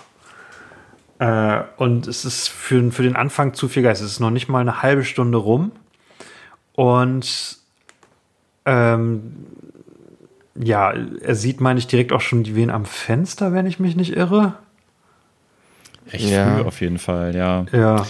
Ja, ja, genau. Ich habe auch wirklich, wenn ich, wenn ich das wiedergeben müsste, was in, in einer speziellen äh, Zeit in dem Film passiert, würde ich sagen, er ist nachts an diesem Haus, was halt wirklich szenarisch äh, abgelegen ist vom Rest dieses Dorfes, weil es, ähm, weil die Flut dann kommt und dann kommt man nicht mehr über diesen Weg, über den er da hingebracht wurde. Das müssen wir noch erwähnen. Äh, das heißt, er steckt da auch fest. Das finde ich ganz cool. Also in einer Gezeiteninsel, könnten wir vielleicht mal Ja. sagen. Gezeiteninsel, das ist ein gutes Wort. Das, Jedenfalls. das übrigens auch Setup und Payoff. Ich dachte, das wird irgendwann wichtig, dass er irgendwann mal versucht, von dieser Insel wegzulaufen. Ja, das denkt man, ne? Wenn, wenn, wenn du Ja. schon als, als Location so einen Ja. isolierten Ort hast und, und das nicht nutzt, das, das, Ja. da, da fehlt dieser Shining-Moment, wo, wo sie am Ende versuchen, aus dem Hotel zu fliehen. Ja, ja, ja, ja. Jedenfalls, wenn ich das dann wiedergeben müsste, würde ich sagen, ja, äh, er ist nachts in diesem Haus und dann auf einmal ist äh, hinter ihm eine Gestalt, die sich bewegt. Dann ist es egal. Das ist 90 Prozent des Films. Und dann, Ja. äh, wacht er, äh, dann Und geht der ist völlig unbeeindruckt. und dreht eine Lampe, guckt da so rein, auf einmal sieht er Augen, nichts passiert. Er holt oben ein Geräusch, er geht oben in das Zimmer, wo das Geräusch herkommt, geht da in das Zimmer rein, ist es irgendwie ein Schaukelstuhl, der sich schnell bewegt. Das Äh, war wenigstens einer, also es gab diesen Moment, wo man plötzlich Angst in ihm sieht, finde ich. Das war schon mal eine Steigerung, die ich viel früher erwartet hätte. Also ich an seiner Stelle wäre halt viel früher wesentlich schockierter. Aber gut, da hat er Angst, bewaffnet sich und so. Dann passiert halt lange Zeit wieder nichts, keine Steigerung. Aber naja, immerhin, ne? Ja, also ihr seid jetzt quasi beim zweiten Besuch. Ähm, dazwischen Ja, ja, liegt stimmt. ja auch quasi nur, äh, nachdem er die Frau, Schwa- Frau in Schwarz das erste Mal gesehen hat, stirbt ein Kind, in dem es äh. Lauge trinkt und dann blutend in die Polizeistation kommt, wo er gerade erzählt, dass er da wen gesehen hat und dann stirbt. Ähm, ja, und, und dann ist quasi äh, schon, ähm, er, er lernt noch den einen Nebencharakter kennen, über den wir vielleicht gleich nochmal reden können, aber dann ist man quasi schon, wo ihr da seid und dann ist eine recht lange Strecke, wo nur das ist, was ihr gerade beschrieben habt. Er ist nachts auf dieser Insel und äh, fürchtet sich nicht so wirklich. Und für mich ist auch das Problem, dass am Anfang schon, also er hat die Geister schon gesehen. Eigentlich ich, ich hasse ja, dass man so, so argumentiert von wegen, die Charaktere müssten sich klüger verhalten im Film als, als in echt, weil das ja meist eine recht blöde Kritik ist, weil sich Leute halt nicht logisch verhalten. Aber eigentlich Naja, nach allem, nach allem, schon. was, nach allem, was er schon gesehen hat, müsste er ängstlicher und oder vorsichtiger sein in dieser Nacht. Ja, also Leute Oder beziehungsweise er müsste halt am Tag da arbeiten und nicht, nicht sagen, okay, ich arbeite jetzt die Nachts durch, die Nacht durch, was ein Satz ist, den er sagt, nachdem Ja, er so- schon Geister gesehen hat. Das ist halt so ein Studentending, ne?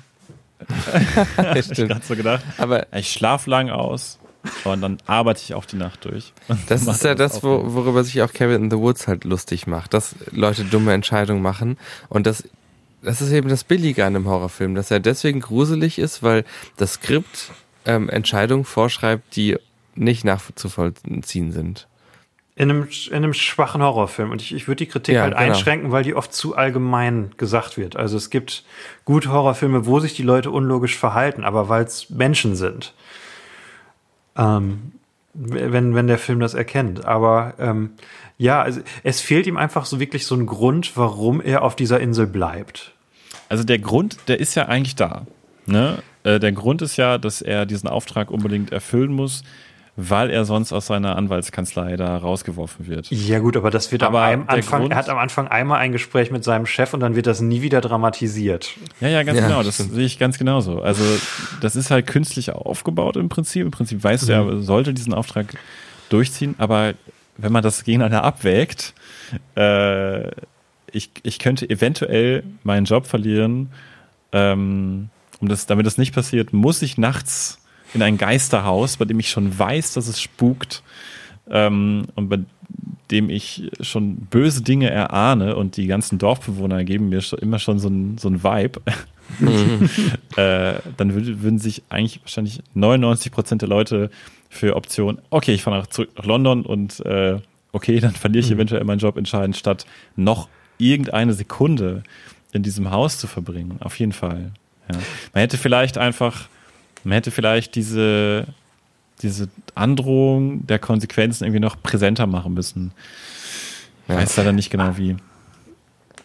Ja, beziehungsweise es hätte nicht mal, er hätte halt einen Grund gebraucht. Es könnte ja ein Film sein, äh, ne, wenn man diese, diese Trauer am Anfang aufgreift. Es geht thematisch darum, wenn man sich von seiner Trauer nicht löst, zerstört man sich selber und äh, zerstört am Ende sein, das, was man noch von seiner Familie hat. Ähm, und, und wenn es halt irgendwie so aus irgendeinem Grund er eine Obsession hätte, weswegen er sein Leben da riskiert, ähm, würde das Sinn machen. Und da würde ich gern aus äh, einem. ja. Äh, ja. Hast du das Interview auch gelesen, auf das ich zu sprechen kommen möchte? Oder? Nein, aber ich dachte gerade, er im Prinzip will der Film uns vermitteln, dass er eine, Ob äh, dass er eine Obsession hat. Ähm, und zwar, wir haben ja erwähnt, er ist Witwer und ähm, wo wollte ich jetzt hinaus? Ah ja, genau. Im Zug, ganz am Anfang, im Hogwarts Express in dieses abgelegene Dorf, äh, liest er einen Zeitungsartikel oder eine Zeitungswerbung, ähm, wo gesagt wird, wir können Kontakt mit dem äh, Afterlife herstellen, wir können mit Toten reden, ähm, so. Und er guckt sich das ganz interessiert an. Das heißt, da wird uns in subtiler Art und Weise kommuniziert, ähm, Betonung auf subtil. sehr subtil. ähm, er vermisst seine Frau extrem und ähm, würde gerne mit ihr in Kontakt treten. Zwar, äh, das allererste Mal, dass sowas subtil angedeutet wird, ist ja das allererste Mal, dass wir ihn sehen. Denn Daniel Radcliffe steht ganz am Anfang im ersten Bild vom Spiegel und hält sich ein Messer an die Kehle und denkt darüber nach, sich das Leben zu nehmen, um zu seiner Frau äh, zurückzukehren. Und ähm, dieser Freund, den er auf der, den er in dem Dorf kennenlernt, Sam Daly, übrigens gespielt vom Schauspieler von Aberforth Dumbledore. Was? Äh, ja, tatsächlich, das habe ich auch eben gerade erst gelesen. Ja. Der ist richtig gut in dem Film. an, ne? Also es, es Ja, ist die, cool. vielleicht wenn du ihn gerade eingeführt hast, es ist die eine Nebenfigur, es ist so der reiche, in, der reiche Industrielle in dem Dorf, der als einziger äh, Daniel unterstützt, den er schon im, im Zug tri äh, trifft und dann immer mal wieder.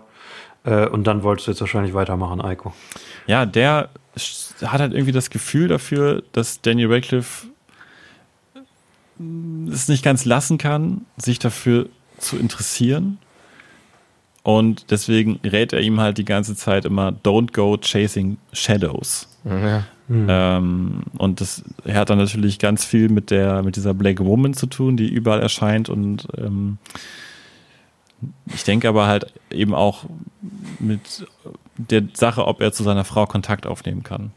Aber es ist, wie gesagt, beides sehr subtil und deswegen kann man das, glaube ich, nicht richtig als Motivation gelten lassen. Ich denke ich auch, man sollte ihn sehen, wie er in dieses Haus geht und voll nachvollziehen können, warum er das jetzt tut. Darf ich dich fragen, ob du tatsächlich was darüber gelesen hast oder ob du von selber darauf gekommen bist? Worauf jetzt genau? Auf deine Interpretation, die du gerade präsentiert hast.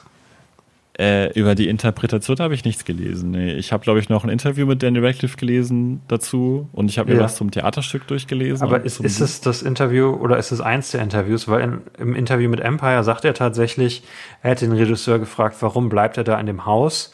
Und die, die Antwort, die sie beide erarbeitet haben, ist, ähm, dass da ein Geist ist, ist, ist quasi genau das, was Eiko gerade gesagt hat. Das heißt für ihn, es gibt ein Nachleben und das ist quasi die einzige Art, wie er seiner Frau nahe sein kann. Mm, okay. Und als ich das, als ich das ge gehört habe, habe ich gedacht, okay, das ist in keinster Weise im Film drin. Aber Eiko hat jetzt schon gesagt, also so ein bisschen ist es drin, aber wirklich, ja, wenn man drin. stark guckt. Äh, also wenn, wenn das klarer gewesen wäre, hätte ich das richtig gut gefunden. Ja, das ist, das ist doch wieder, der Film hat so viel Potenzial und konzentriert sich nicht auf das, was er erzählen will, sondern scheint eher so ein Horror, ähm, ein, einmal eins Horror-Bingo zu spielen. Das ist so das Ding. Also der, der Film, äh, er wirkt am Anfang so wie so ein, so ein prestigeträchtiger Arthouse-Horrorfilm und dann ist es doch eher so ein, so ein 0815 moderner Horrorfilm mit, mit Dutzenden Jumpscares, ähm, und ja, zu, zu, zu wenig Fleisch, zu, wem, zu wenig, was, was das, was, was das verbindet, was, was aussagt. Ähm, ja. Also mit 0815 würde ich, glaube ich, nicht ganz mitgehen. Es gibt auch schon noch ein paar Sachen, die ich ganz gut finde. Was ich zum Beispiel sehr interessant finde, ist äh, eben diese Figur von dem Sam Daly, der äh, Aberforth Dumbledore. Mhm. Sein einziger Krass, ey, Ich kann das immer noch nicht glauben, ey. Googelt den mal. Ja, der Schauspieler, ich, ich wusste also das. jetzt die Zuhörer, äh, Schauspiel, der Schauspieler heißt Ciaran Hinz Sharon, oder auch Sharon Heinz.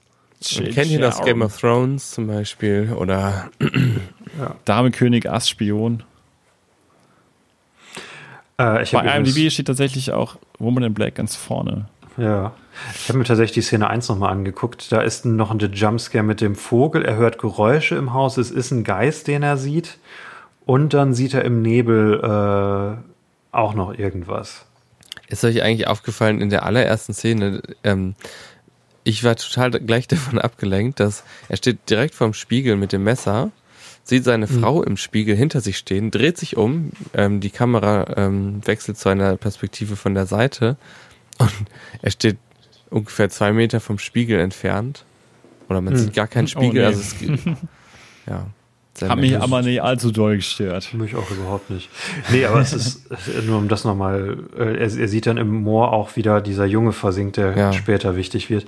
Äh, das ist viel zu viel für den Anfang. Das dürfte, das sollte quasi in der Hälfte des Films sein, dieser zweiten Nacht, die er ja. gerade beschrieben hat, statt der ganzen Jumpscares und Schieß mich tot, was da ist. Ja, ich wollte gerade noch was zu dem Charakter sagen von dem Sam ja. Daly. Ja. Ähm, ich finde die Dynamik nämlich echt interessant, die er hat äh, mit seiner Frau. Äh, und zwar ist es ja im Dorf so, dass alle Leute ähm, totale Angst haben. Jeder wünscht sich auch, dass äh, Daniel Radcliffe abhaut und absolut nicht zu diesem Haus fährt. Ähm, weil alle schon irgendwie sich Mythen erzählen, äh, wie diese ganzen Kinder sterben, woran das liegen könnte und so weiter. Äh, und dieser Sam Daly ist eben dein einziger Freund und äh, der ist halt der Einzige, der bei der ganzen Sache einen kühlen Kopf bewahren möchte. Mhm. Er ist und quasi das, die rationale Moderne, ne? Genau, genau. Äh, und er versucht einen kühlen Kopf zu bewahren ähm, und das Ganze, obwohl er tatsächlich auch sein eigenes Kind verloren hat. Ähm, und die interessanteste Dynamik, finde ich, da ist, er hat eine Frau, ähm, die noch doller unter dem Verlust ihres Sohnes zu kämpfen, zu leiden hat ähm, und die fest davon überzeugt ist, dass der Sohn aus dem Afterlife mit ihr kommuniziert. Und ähm, dann immer so Anfälle hat, bei, bei denen sie dann irgendwie mit einem Messer Dinge in Holz ritzt, ähm, weil irgendwie ihr Sohn durch sie spricht und äh, sie dann denkt, dass das äh, Sachen sind, die äh, er kommunizieren möchte. Und ähm, der Sam lehnt es aber komplett ab und ich finde das so spannend. Ähm, da hätten sie, glaube ich, noch richtig viel draus machen können, wie sich das auf eine Ehe auswirkt, zum Beispiel so eine Diskrepanz in so einer wichtigen Frage zu haben und wie unterschiedlich äh, gelitten wird bei so einem großen mhm. Verlust des eigenen Sohnes. Oder eben auch, dass Daniel Radcliffe im Alter ist, das der Sohn jetzt gehabt hätte. Das fand ich auch spannendes, ja, wie ihr auch sagt, spannendes Potenzial, was nicht ganz ausgeschöpft wurde. Das ist so ein bisschen, es wird angerissen, aber es wird nichts mit gemacht. Und auch übrigens ein Film, in dem, wenn ich jetzt richtig zähle, sechs Kinder sterben. Es hat selten einen wirklichen Impact, weil es kaum Kinder sind, die man kennt. Ja, stimmt. Also wir haben kaum emotionale Bindungen dazu, weil nach, ähm, wir sind auch schon fast mit dem Plot durch, was für uns ein Rekord ist, aber auch so ein bisschen auf den Film reflektiert. Ähm, das Einzige, was um diese zweite Nacht in dem Haus äh, drumherum passiert, ist jeweils zweimal Gespräche mit äh, dem, dem Sam Daly, mit dem Sharon Heinz, den ich richtig gut fand. Ja, ähm, richtig toll. Äh, er ist so, hat sowas, sowas Sympathisches, so ein bisschen abgedrehtes, aber normal im Vergleich zu den Dorfbewohnern. Ja, ähm, exzentrisch ist er irgendwie auch, ne? Ja, er ist exzentrisch, aber trotzdem irgendwie der Normale, was auch irgendwie cool ist. Ja. Ähm, und äh, ja, danach stirbt halt wieder ein Kind. Da äh, kommt dann Danny Radcliffe zurück ins Dorf und die Dorfbewohner sind wieder sauer auf ihn und man weiß immer noch nicht ganz warum. Ähm, und dann äh, ist ein Feuer im Haus des, des Anwalts vor Ort, der eigentlich mit ihm zusammenarbeiten wollte, sollte, vom Anfang der, den man kurz getroffen hat, der ihn kurz gesagt hat, sie sollten lieber fahren, Mr. Radcliffe. Äh, und dann rennt er in das Haus und dann sieht er im Keller ist, ist die, die Tochter von dem Anwalt eingesperrt. Äh, das hat er am Anfang schon äh, gesehen, als er das erste Mal da war. Und dann äh, sieht er, wie äh, die Tochter da verbrennt äh, im Keller. Fünftes totes Kind. Ähm, die man aber halt auch nicht wirklich kennt. Aber auch eine krasse Szene, ne? Alles brennt, sie steht da im Keller ja. und er will ihr helfen, aber sie hat einfach so einen toten Blick die Black Woman ist auch da und dann ja, nimmt Szenen. sie noch diese Linoleumlampe und schmeißt die vor sich auf den Boden und läuft dann brennend auf ihn zu. Und genau, die ist zwölf freigegeben gewesen. das ist geil. Das diese Szenen sind richtig Film. gut, ey. Ja. Aber diese Szenen für sich genommen sind alle so gut. Ja. Ich. Auch ja. wie die Kinder das ähm, ähm, Mädchen mit der Bleiche in die Polizeistation reintragen. All diese ganzen Sachen, auch die Kinderschauspieler finde ich irgendwie echt gut. Äh, das wäre halt noch cooler, wenn man irgendwie eine Bindung zu den Figuren hätte. Ja. Das ist so, bei vielen wünsche ich mir einfach, es wäre besser. Ich finde auch das Haus, also dieses Setting ist unglaublich. Un unglaublich toll. Es sieht so unheimlich aus und dass es halt nicht nur dieses Haus ist, sondern auch diese, diese urwaldmäßige Insel ja. äh, mit, mit einem Friedhof und ich meine, das ist doch das perfekte Horrorfilm-Setting. Ja. ja und dann ist er so die meiste Zeit nur in ein, zwei Räumen in dem Haus. Ich finde auch, der Film, das muss man einfach mal sagen, sieht wirklich wunderschön aus. Ja. Ich habe den äh, angemacht und wusste ja nichts über den und wusste auch nicht, dass es das ein Kinofilm ist. Und irgendwie habe ich automatisch gedacht, das ist ein TV-Film. Ja. Weil bisher alle Filme, die wir von Daniel Radcliffe geguckt haben, die nicht Harry Potter waren, TV-Filme waren. Ähm, December Boys? Bitte? December Boys? Ja, stimmt. äh, fast alle. äh, und dachte so, wow, der sieht aber wirklich krass aus mhm. für einen Fernsehfilm. Bis ich dann kurz gegoogelt habe, aha, okay, Kinofilm, aber trotzdem. Also. Dass ihr ähm, das nicht ähm, wusstet. Sorry. Äh, wunderschön gefilmt. Und normalerweise bin ich eigentlich mehr so für, äh, keine Ahnung, funktionales Cinema und so. Das klang, klang jetzt auch sehr akademisch. Ähm, aber der Film hatte wirklich so, dass man einfach sagen kann, ja, schöne Bilder. Also wirklich toll. Auch schön gefilmt. Also die Fahrten fand ich immer sehr stimmig. Ja. Und es wirkt halt auch nicht wie ein Film aus dem 21. Jahrhundert. Es wirkt einfach wie ein Film, der eigentlich älter ist. Mm, da würde ich hier widersprechen, tatsächlich. Also am Anfang, ich finde, er ist sehr modern geschnitten.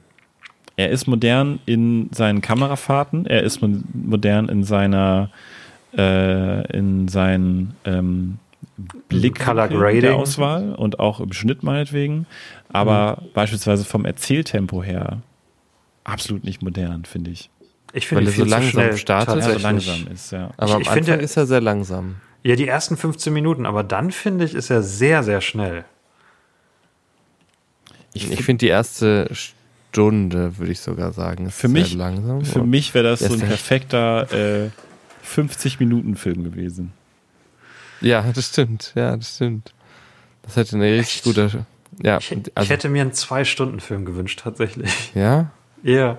Aber gut, ich habe auch tatsächlich Midsommar als, als letzten, ist der letzte Horrorfilm, den ich Aber der gesehen Film habe. ist und doch der zwei ist Stunden lang. Also, 2,40. Der ist 90 Minuten, die Frau in Schwarz. Ich finde, er wirkt länger, ne? Stimmt. Echt? länger. Nee, wieso Moment, nein, der ist doch. Warum? Ach so, Der ja. ist stimmt. 90 Minuten. Wieso wirkte er für euch länger? Das würde mich jetzt interessieren. Ich dachte irgendwie auch gerade, der wäre zwei Stunden lang. Weil der so. Auch Er ist so langsam. Es, es passiert einfach kaum was.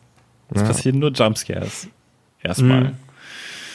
Klar, du hast die Prämisse, du hast die Szenerie, das ist eigentlich erstmal interessant. Du hast so interessante Mhm. erste zehn Minuten, finde ich. Aber dann flacht es sehr ab. Und dann geht Mhm. es eigentlich erst so richtig los ab dem Moment, wo dir klar wird, was jetzt genau die Konsequenz von den Erscheinungen der Black Woman sind. Und dann ist sie schon fast wieder beim Finale. Ich meine, die Regeln werden tatsächlich relativ spät in dem Film erklärt für einen Geister- bzw. Monsterfilm. Die werden ungefähr bei 50 Minuten erklärt. Ähm, ich habe eine These. Ich glaube, wenn der Film zwei Stunden lang wäre, würde er einem wie 90 Minuten lang äh, vorkommen. Ähm, weil ich fand ihn sehr frustrierend, in Was der fehlt dir da noch? 90-Minuten-Version zu gucken, äh, weil halt ja, es kommen nur die Jumpscares, es, es kommt so viel auf einmal und man kann es nicht, sein Verhalten nicht wirklich nachvollziehen. Und wenn, wenn der Charakter einen richtigen Arc hätte mit ein paar Szenen und, äh, oder beziehungsweise wenn in den Szenen, die da sind, sein Arc klarer gemacht wäre und äh, mehr auf Atmosphäre statt auf Jumpscares gesetzt worden wäre, würde einem der Film wahrscheinlich, wenn er zwei Stunden wäre, wie 90 Minuten vorkommen. Aber weil es wirklich so ein frustrierender Film ist, wo viel auf Jumpscares gesetzt wird und ähm, ja, die Sachen, die passieren, sich nicht so wirklich anfühlen, als würde was passieren. Es, es passiert ja ständig was, aber es sind immer Jumpscares und es wiederholt sich immer. Ähm, deswegen denke ich, fühlt er sich so, so lang an. Also ich muss ein Klischee bedienen und sagen, es kommt, glaube ich, nicht auf die Länge an. Ähm, ich glaube, es kommt darauf an, wie es geframed ist. Also ich habe mich Das ist ja genau meine These. Inform Nein, nicht mit der Länge, sondern wie das Ganze erzählt ist. Ähm, Ja. Das Ganze basiert ja auf einem Buch aus den 80ern von Mhm. Susan Hill. Ähm, und hat jetzt mittlerweile halt schon zwei Verfilmungen äh, zutage gefördert. Einmal die aus den 80ern mit dem James Potter Darsteller und jetzt eben die mit Daniel Radcliffe und aber auch ein Theaterstück. Ähm, und tatsächlich sind alle vier Versionen, also Buch, beide Verfilmungen und Theaterstück, alle unterschiedlich. In allen äh, gibt es ganz differenzierte Elemente. Ähm, und beispielsweise in der ersten Verfilmung ist es so, dass die, ja, ich, ich gehe erstmal aufs Buch ein. Das finde ich nämlich, glaube ich, bei deinem Punkt jetzt interessanter. In dem Buch ist es nämlich so, dass der Charakter von Daniel Radcliffe, ähm, Arthur Kipp, oder wie ist der? Arthur Kipps, Kipps. ähm, dass der am Anfang eine gut, also es gibt eine gute Wahrscheinlichkeit, ähm, dass diese Frau in Schwarz einfach wirklich eine Frau ist und kein Geist. Äh, er ist nämlich im Buch früher da, da ist er nämlich schon bei der Beerdigung äh, dieser Frau zu, zugegen und wundert sich bei der Beerdigung der Frau noch, warum keine Angehörigen da sind. Und sieht dann nur in der Ferne ähm, so ganz viele Kinder und denkt sich, ah, okay, immerhin die sind da und sieht aber auch in der Ferne so eine, ähm, ja, so eine Frau, die halt nur schwarz trägt, die auch ihr Gesicht äh, vermummt hat und sieht nur aus der Ferne, dass sie halt irgendwie ähm, irgendwas ist mit ihrem Gesicht und denkt sich, naja, kann ich nachvollziehen, vielleicht irgendeine Erbkrankheit, dann würde ich mein Gesicht auch vermummen, Mhm. mehr oder weniger. Ähm, und denkt sich da nicht viel bei. Das ist einfach eine Frau in Schwarz und denkt sich, ja, immerhin ist die gekommen, vielleicht eine alte Freundin. Wenn er dann bei dem Haus ist das erste Mal, sieht er eben auch draußen diese Frau und fragt sich, hm, das ist aber komisch, dass die mir gefolgt ist. Ähm, und sie taucht eben einfach immer mal wieder auf. Aber du weißt noch nicht, dass sie ein Geist ist und du weißt noch nicht, dass ihr Erscheinen für das Sterben der Kinder verantwortlich ist. Und das finde ich eigentlich ganz spannend, weil dann immer diese Möglichkeit besteht, dass es einen Ja. Zusammenhang gibt, aber du weißt es nicht genau. Und dann Mhm. ist es auch nachvollziehbarer, dass er in dieses Haus zurückkehrt, denn es sind für ihn halt keine Geister da, ne? sondern er sieht nur, halt nur ab und zu diese Frau in Schwarz um das Haus äh, rumlaufen. Das hört sich jetzt nicht besser an. Absolut mein, meine Rede, Eiko. Also das, es, es müsste sich, genau das, das habe ich versucht auszudrücken, es müsste sich langsamer aufbauen. Der dürfte beim ersten Besuch quasi nur einmal diese Frau sehen und sich nicht sicher sein, ob er sie gesehen hat oder nicht. Ja, ja, ja. Aber dafür Mehr- bräuchtest du nicht unbedingt zwei Stunden, Handy. Das würde er mal auch in kürzerer Zeit schaffen. Ja, das war jetzt nur so exemplarisch gesagt, aber halt, wenn, wenn einfach dieser Aufbau besser funktionieren würde, wäre es egal, wie lang es ist, es würde dir kurzer vorkommen als dieser doch recht holprige Aufbau in diesem Film. Ähm, wo, das meine ich auch mit zu viel auf einmal. Es ist halt nicht nur, er sieht die Frau einmal und ist vielleicht kurz irritiert, sondern er sieht die Frau, er hat direkt einen Flashback im Moor, es sind zwei Jumpscares, um, um das nochmal zu wiederholen.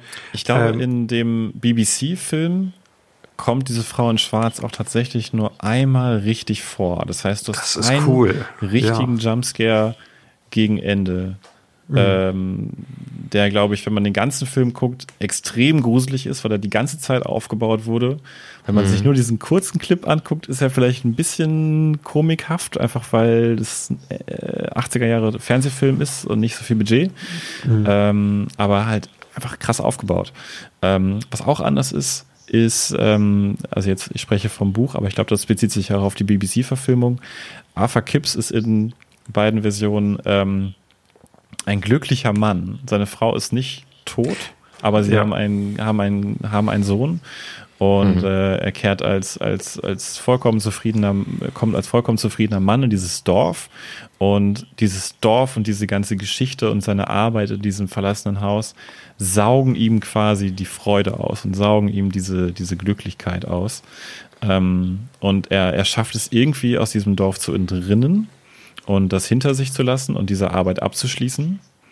Äh, aber dann, Jahre später in der Zukunft, ist er, ähm, im Buch ist es in einem Park, er ist dann mit seiner Frau und dem Sohn in einem Park ähm, und die reiten äh, auf dem Pferd, meine ich. Ähm, Und auf einmal rast dieses Pferd mit einer irren Geschwindigkeit mit den beiden auf dem Rücken gegen den Baum und beide sterben. Ja. Ähm, Uh. Und man, es ist wieder dieses Ding von wegen, okay, das theoretisch kann sowas passieren in der Realität. Ein Pferd kann durchdrehen, kann, das kann passieren. Aber dann dreht er sich um und sieht ähm, die Frau in Schwarz. Und nach all den Jahren war, ist nicht vergessen, was da passiert ist in dem Dorf und sie kehrt wieder und äh, rächt sich sozusagen auch noch an ihm und nimmt auch dieses Kind und nimmt aber auch noch seine Frau. Das Und da, im Buch- da ist quasi im Original ist der Twist, ne, am Ende stirbt seine Familie und im Film haben sie es ganz stark geändert. Also sie, sie haben den Tod vorgezogen. Und ich finde das so interessant, weil hier hast du halt unseren Boy Daniel ist halt von Anfang an ist äh, Daniel Sadcliffe, ganz klar, ist ganz ganz gloomy und äh, de deprimiert und diese Deprimiertheit zieht sich einfach noch weiter hinab sozusagen. Du hast kein ähm, kein große, keine große Entwicklung bei ihm eigentlich. Das ist auch so mein, mein Problem mit ihm generell. Also ich äh, am Anfang, ich, ich mag eigentlich, wer in diesem Film schauspielt, also sein Charakter fehlt einfach die Wandlung. Und teilweise wirkt es halt so wie, als würde er verschiedene Charaktere spielen, weil er vom Drehbuch her verschiedene Charaktere spielt. Also der, ähm, der traumatisierte Familienvater vom Anfang, der irgendwie sein Kind hat, das aber auch dem seine Liebe nicht wirklich zeigen kann, weil er ihm vielleicht den Tod der Mutter vorhält. Äh, und den, äh, denjenigen, der, also der ist ja das erste Mal seit Kammer des Schreckens wieder so richtig im Detektivmodus, wenn er in dieser Villa ist. Ja, dies- total. Das sagt ich auch. Das ist so ein richtiger Detektivfilm, so ein bisschen. Ja. Ich würde mir einen richtigen Detektiv mit ihm gerne wünschen. Also das mochte ich auch total gerne. Also ich mochte es halt auch separat, aber dieser Detektiv und dieser Vater sind nicht in jeder Szene der gleiche Charakter. Das, das wirkt teilweise wie unterschiedliche Charaktere. Einmal ist er dann auch in, ich meine, in der, in der Nacht, wo wir, glaube ich, gerade auch immer noch sind, ne, diese zweite Nacht, wo tausend Jumpscares kommen, äh, der Schaukelstuhl und äh, was nicht noch alles. Ähm, da ist er auch teilweise kurz so angepisst und holt sich eine Axt. Äh, und, und als, als wäre er total äh, frustriert mit der Situation, was ich auch irgendwie cool fand, aber was auch nicht zu den einzelnen Sachen passte. Und ich hatte das Gefühl, er, er gibt sich Mühe und, und er macht, er spielt eigentlich jede Szene gut, aber vom Drehbuch her ist es einfach kein, kein zusammenhängender Charakter. So ein bisschen das, das Joker-Problem. Hm. Also im Prinzip, er hat hier richtig abgeliefert, aber ähm, der Stoff war einfach, ja. Ja, ich habe mich auch äh, ernsthaft gefragt, warum sie so viel geändert haben im Vergleich zum Hm. Buch. Ich hätte, Ja. glaube ich, gerne einfach die, das nochmal verfilmt gesehen. Oder äh, habt ihr auch was zu dem Theaterstück gelesen, wie das äh, umgesetzt wurde? Ich habe tatsächlich nur, äh, hast du das gelesen? Ich habe nur das Buch tatsächlich, gel also gelesen, wie das Buch, wie der Plot vom Buch ist. Ich habe das Buch selber nicht gelesen. Ich fand es mega interessant. Ich wünschte, ich hätte dieses Theaterstück gesehen. Das ist wohl auch eins der longest running Theaterstücke am, am äh, Broadway oder West End. Ist es das gleiche? West End in, in England. Das ist, West End, ist ein genau. großer Unterschied. äh, ja, nehmen wir das West End. Ähm, was ich erstmal spannend finde, ich meine, du hast einen, hier einen Horrorstoff, ähm, der ja auch viel von Jumpscares und sowas lebt. Und wie setzt du das im Theater um? Und ich finde es unglaublich cool, wie es wohl umgesetzt ist. Ich meine, ich habe jetzt auf YouTube keine Aufnahmen gefunden oder so. Ähm, aber ich teile euch mal ganz kurz die Rahmenhandlung mit. Ich versuche mich kurz zu fassen, dann können wir ja mal darüber nachdenken, ob wir das irgendwie gerne verfilmt gesehen hätten. Denn ich glaube, ich hätte es gerne in diesem Film gesehen Okay. ist es nämlich so, ähm, in diesem Theaterstück hat unser Hauptcharakter, Arthur Kipps, ähm, das Ganze lange, lange hinter sich. Er hat das alles erlebt mit, der, mit dem Dorf, mit der schwarzen Frau und so weiter. Ähm, und es verfolgt ihn aber immer noch. Also er ist davon immer noch traumatisiert und er schreibt das alles runter, so autobiografisch. Er schreibt das alles runter und schreibt das ähm, in Form eines Theaterstücks, um diese Mhm. Szenen nochmal durchzugehen im Kopf. Das ist ja auch das, das Framing-Device im Buch tatsächlich. Ah, guck mal, das wusste ich gar nicht. Ja, und dann Das- geht er zum ja. Theater, wo irgendwie eine erste Probe stattfinden soll, um das auf die Bühne zu bringen. Und er ist sich aber so unsicher mit dem Stoff und äh, die Schauspieler sind noch nicht da, aber es ist irgendwie so ein Theaterjunge da, irgendwie einer, der hinterm Set hilft. Mm, Und mit dem redet er über diesen Stoff und äh, teilt ihm das so mit und dann spielt sie das einfach durch und äh, übernehmen halt diese beiden Rollen von dem Arthur Kipps und ich meine dann, der Junge spielt äh, den Freund, den er da vor Ort hat ähm, und spielen dann aber diese Szenen tatsächlich und als Zuschauer wirst du dann in diese Zeit zurückversetzt. Ähm, und es sind aber wirklich nur diese beiden Schauspieler und teilweise durch Lichteffekte und so weiter wird halt angedeutet, da ist jetzt die schwarze Frau und so. Ähm, aber beim Theater ist es ja auch so, du hast am Anfang dieses Programmheft, wo drin steht, der spielt den, der spielt den Charakter und du hast aber nur diese beiden Schauspieler. Ähm, und es soll extrem gruselig sein, auch nur mit den beiden, weil du da so reingezogen wirst, weil auch so viel mit Licht gespielt wird und wenig Licht. Und ganz am Ende ist es dann wohl so, dass die schwarze Frau von hinten durchs Publikum schreitet bis zur Bühne und es dauert, bis jeder Zuschauer und Zuschauerin sie entdeckt hat. Und dann äh, passiert eben das schreckliche Ende. Und äh, das, Das ist das schreckliche Ende im Theaterstück. richtig cool. Äh, ja, ich meine, dass dann beide sterben. Wie beide sterben, weiß ich nicht. Auch interessant. Dann Ich haben glaube, sie es ist nicht so konkret gespoilert. einen Teil, Teil des Theaterstücks äh, dann doch in den Film integriert. Ich finde diese Entscheidung, äh, quasi diesen Tod so der, der Frau vorzuziehen und so, das wirkt alles, als hätte jemand, also die, die ursprüngliche Geschichte klingt richtig cool von, von der äh, Beschreibung. Und es wirkt so, als hätte jemand quasi so ein neues Take drauf gehabt und, und wollte irgendwie was, was Neues damit aussagen, aber es hat nicht, entweder nicht ganz geklappt oder es ging nicht ganz. Ich will jetzt nicht zu verschwörungstheoretisch sein, aber 90 Minuten Filme sind ja oft Filme, die vom Studio stark zusammengekürzt wurden. Ja, und das ist Ähm. nämlich der Moment, weswegen ich gesagt habe, äh, es hat mich einfach überrascht, dass Jane Goldman das Drehbuch geschrieben hat. Weil die Filme, die ich von ihr kenne, das ist zum Beispiel Der Sternwanderer oder ähm, Kick-Ass oder eben Kingsman, Lass das uns gerade sagen, wer Jane Goldman ist. Das ist die Schreibpartnerin so. von, von Matthew Vaughn seit, seit der Sternwanderer. Also erstmal ist die Drehbuchautorin, ne? Die schreibt ziemlich viel. Ja, genau. Ach so, die schreiben die zusammen oder was? Code. Äh, ja, also d- das ist wichtig, weil ähm, also sie hat quasi seit der Sternwanderer alle Filme mit Matthew Vaughn zusammen gemacht und tatsächlich ähm, die die Frau in Schwarz ist ihr erstes Solo-Drehbuch. Ah, okay. Vielleicht macht das Sinn. Ich weiß es nicht. Ich, ich denke auch drüber nach. Was ist die Erklärung? Aber sag du erst mal weiter. Ja, und das sind alles Filme, die mit ganz vielen, vielen Charakteren oft sind äh, und trotzdem immer noch so sehr fokussiert sind auf so eine Aussage irgendwie. Ähm, Bei Sternwanderer geht es ja so um Romantik und so, äh, dass der Charakter ähm, immer äh, einer Frau hinterher ähm, ähm, eifert und dann am Ende merkt, dass, dass, dass ihn das gar nicht glücklich macht, sondern ähm, das, was die ganze Zeit vor seinen Augen war, ne? Kick-Ass, weiß ich gar nicht genau, macht sich so ein bisschen über Comics irgendwie so lustig, ne? Und äh, ja, und das ist irgendwie merkwürdig in diesem Film zu sehen, dass der so unfokussiert ist und man so denkt, ah, da steckt so ganz viel drinne, mm, aber nichts wird so richtig durchgezogen. Ja, es ist. Ich, ich finde es sehr seltsam. Ich habe auch gedacht, es ist ihr erstes Solo-Ding. Ihre anderen Filme sind ja nicht so Horror. Aber dann habe ich festgestellt, einmal habe ich festgestellt, wie cool Jane Goldman ist. Ja, Ähm, in Interviews, ne? Oder nicht was? nur.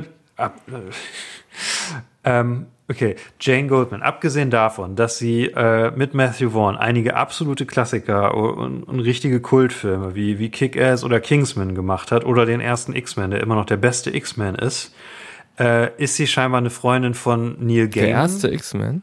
Äh, der, der beste X-Men. Ach so, X-Men First Class. Ähm, ist, ist sie eine, eine gute Freundin von Sorry, Neil ich muss Gaiman? einmal kurz googeln, ob das einer der X-Men ist, bei denen ich eingeschlafen bin. ja, da bist Ja, du das sogar ist der- eingeschlafen. Das Ich fand den auch schon. sehr schlecht. Hattet ihr mir den First den Class fandest du schlecht? gezeigt? Ja, ich fand den richtig langweilig. Was? First Class ist der absolut beste X-Men-Film. Guck dir noch mal an. Der beste Also ist, glaube ich, ich, ich als jemand, der bei allen X-Men eingeschlafen ist, dachte, das ist ja auch schon keine hohe Latte, ne? ich finde die auch alle nicht so gut, muss ich ehrlich sagen. Ich habe die lange nicht Also- mehr gesehen, aber First also, Class ist wirklich No gut. hate. No hate. Vielleicht sehe ich ja auch irgendwann eines Tages die Filme mit ganz anderen Augen. Ich habe ja auch noch nicht alle gesehen, aber Ja, du musst nur First Class gucken. Die anderen sind okay bis gut.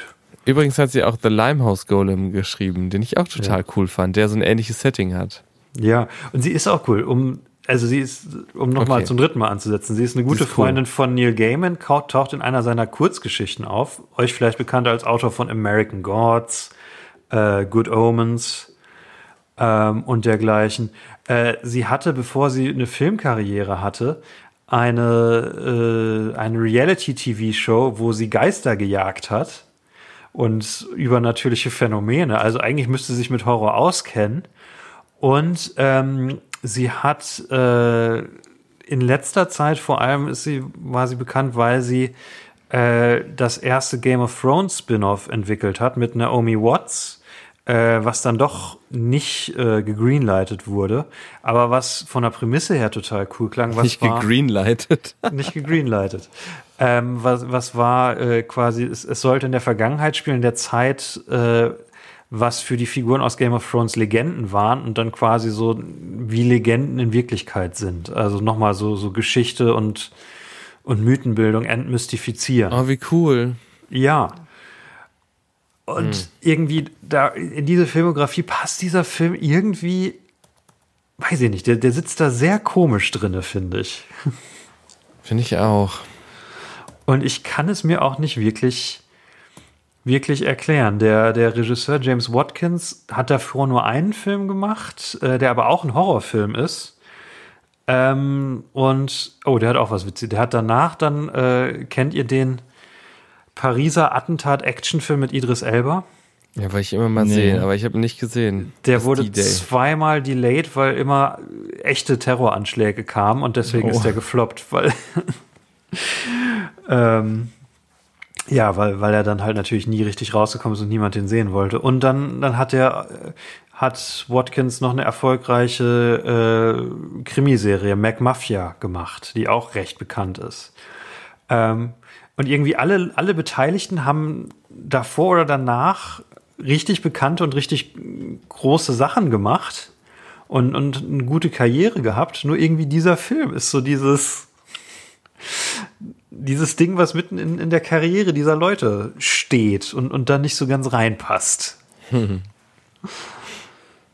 Vielleicht nochmal zu Horrorregisseuren, ne? Ähm, auch wenn ich jetzt noch nicht so viele Horrorfilme gesehen habe, ich habe aber dennoch das Gefühl, dass im Horrorgenre eigentlich die äh, Regisseure immer sehr funktional arbeiten und da immer mindestens solide eigentlich drin sind. Ähm, ich habe das Gefühl, eigentlich in jedem Horrorfilm, den ich bisher gesehen habe, war, war immer gut, äh, im Grunde immer solide gemacht, gut gemacht.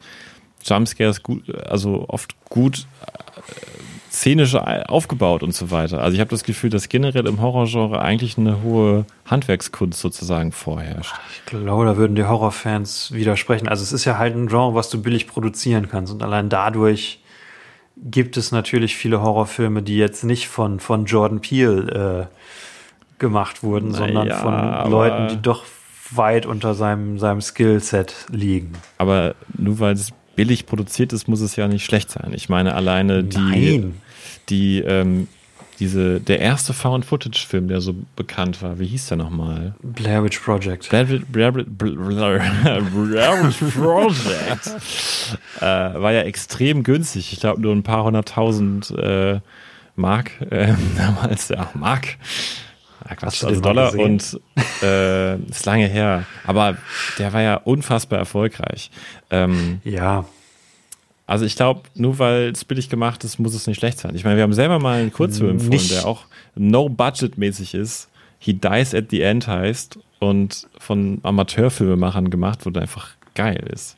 Den sollten wir eigentlich auch mal Ja. verlinken, weil der auch Ich- wirklich genial ist für Jumpscares, ne? keine Ahnung, welcher das ist.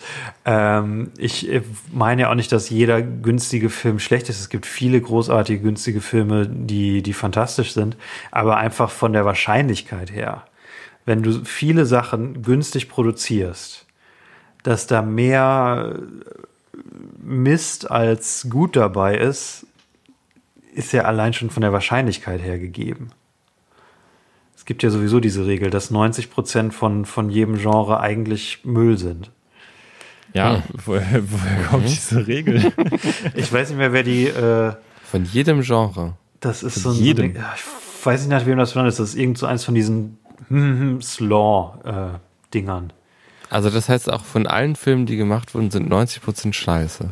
ja, ist wahrscheinlich richtig so. Könnte man das auch so einfach sagen oder muss das mit dem Genre dann auch sein? Das könnte man auch so sagen. 90 Prozent von allem sind scheiße, ist, glaube ich, die Regel.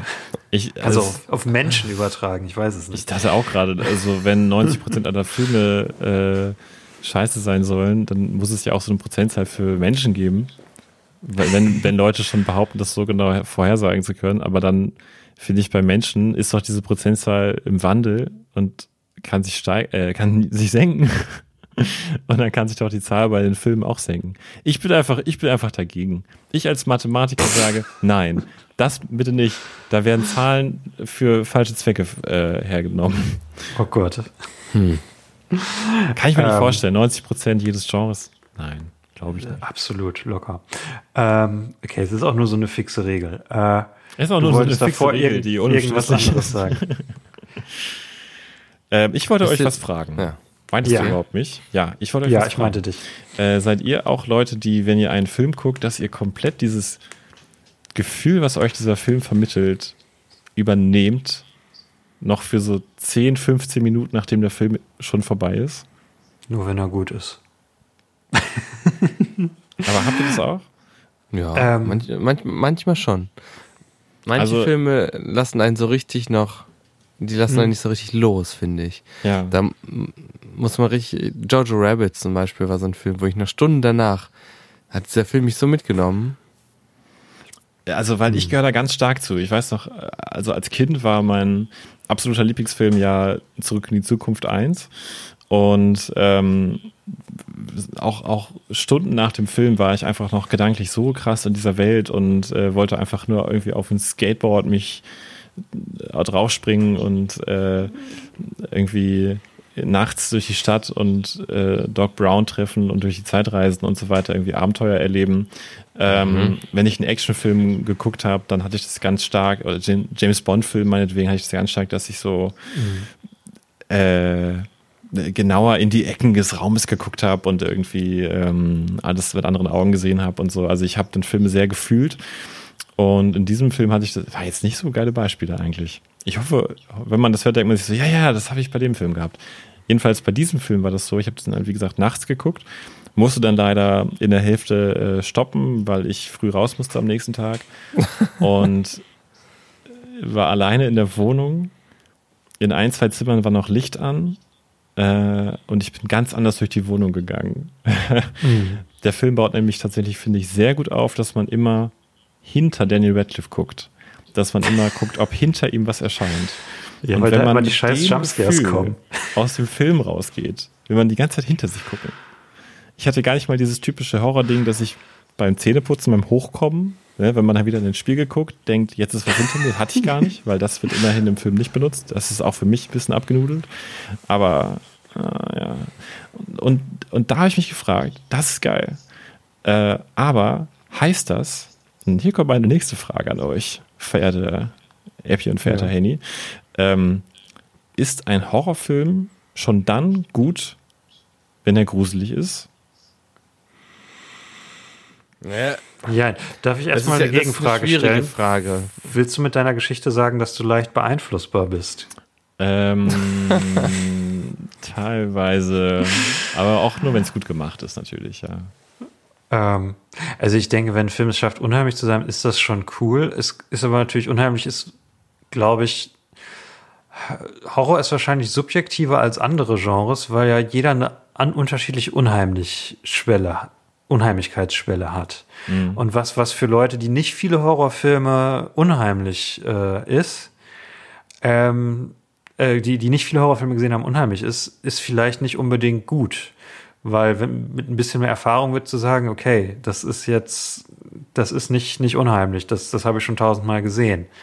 Ähm, es ist vielleicht so dieser, dieser erste Horrorfilm-Effekt, ne? Ähm, Ja. dass gerade Teenies einen Horrorfilm gucken und sagen, oh, das ist der unheimlichste Film aller Zeiten. Und dann guckst du es zehn Jahre später und denkst, okay, das war ziemlicher Schrott.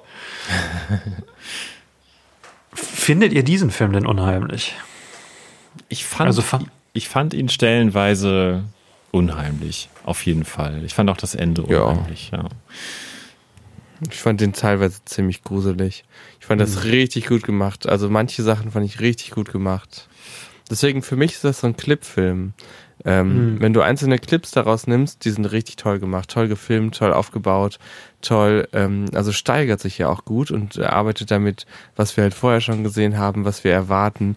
Äh, Der Film spielt ja stark mit Erwartungen, ne, dass man jetzt denkt, da muss jetzt wieder was kommen. Das finde ich gut, nur, dass es halt diese ganzen tollen Clips aneinandergereiht wirken irgendwann, also für mich wirkten sie teilweise lächerlich. Und das ist natürlich genau das, was man nicht möchte in einem Horrorfilm, ne? Ich musste Das- auch viel lachen, muss ich sagen. Also Ja, also das schlammige Kind, da habe ich gelacht. Ja. Für mich war es einfach, es, es war so, so viel Jumpscares, so ein Angriff auf, auf die, die Horrornerven auf einmal.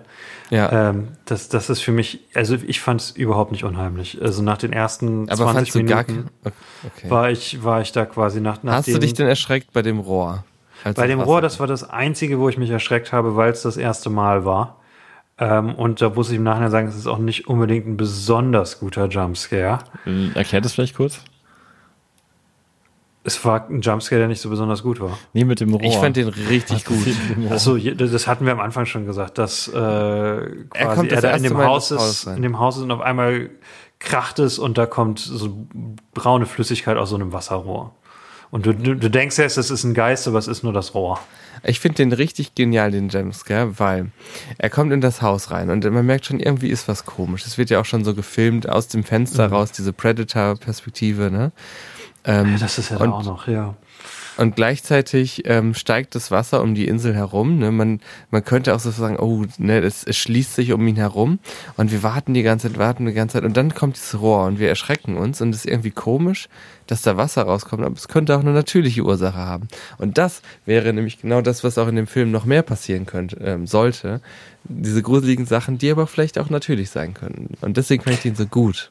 Aber bitte keine, keine, nicht so viele Jumpscares, weil das ist dann immer so ein Fake-out. Also aber der, der für sich genommen, der Ja. war richtig gut. Ich habe halt, ich habe halt auf die Frage antwortend auch gedacht, so, ich fand ihn unheimlich, Ähm, ganz klar, ich fand, fand Stellen gruselig, aber ich fand ihn nicht auf so eine tiefgehende, befriedigende Art gruselig. Ja. Und für mich hatte der Grusel keinen wirklich tieferen Sinn. Ähm, und ich glaube, mhm. da kann man gut zurückkommen auf diese Hypothese von dem YouTuber Now You See It über die Jumpscares, dass ähm, der immer ein Jumpscare dann gut ist, wenn er einen Zweck für die Story hat. Oder dass das zumindest ein wichtiges mhm. Kriterium dafür ist. Und das ist hier halt wirklich ganz oft nicht der Fall. Ja, und ich glaube, deswegen hat, ist er schon für mich gruselig. Und, aber ich würde bei der Frage, ist ein Horrorfilm schon gut, wenn er einfach nur gruselig ist, würde ich, glaube ich, mit Nein beantworten und sagen, er muss halt auch einfach eine gute Story haben und der Grusel und die Story müssen Hand in Hand gehen. Aber das hm. ist eben auch, warum deine Frage so schwer ist, weil er ist nicht gruselig, wenn die Story nicht funktioniert. Ja.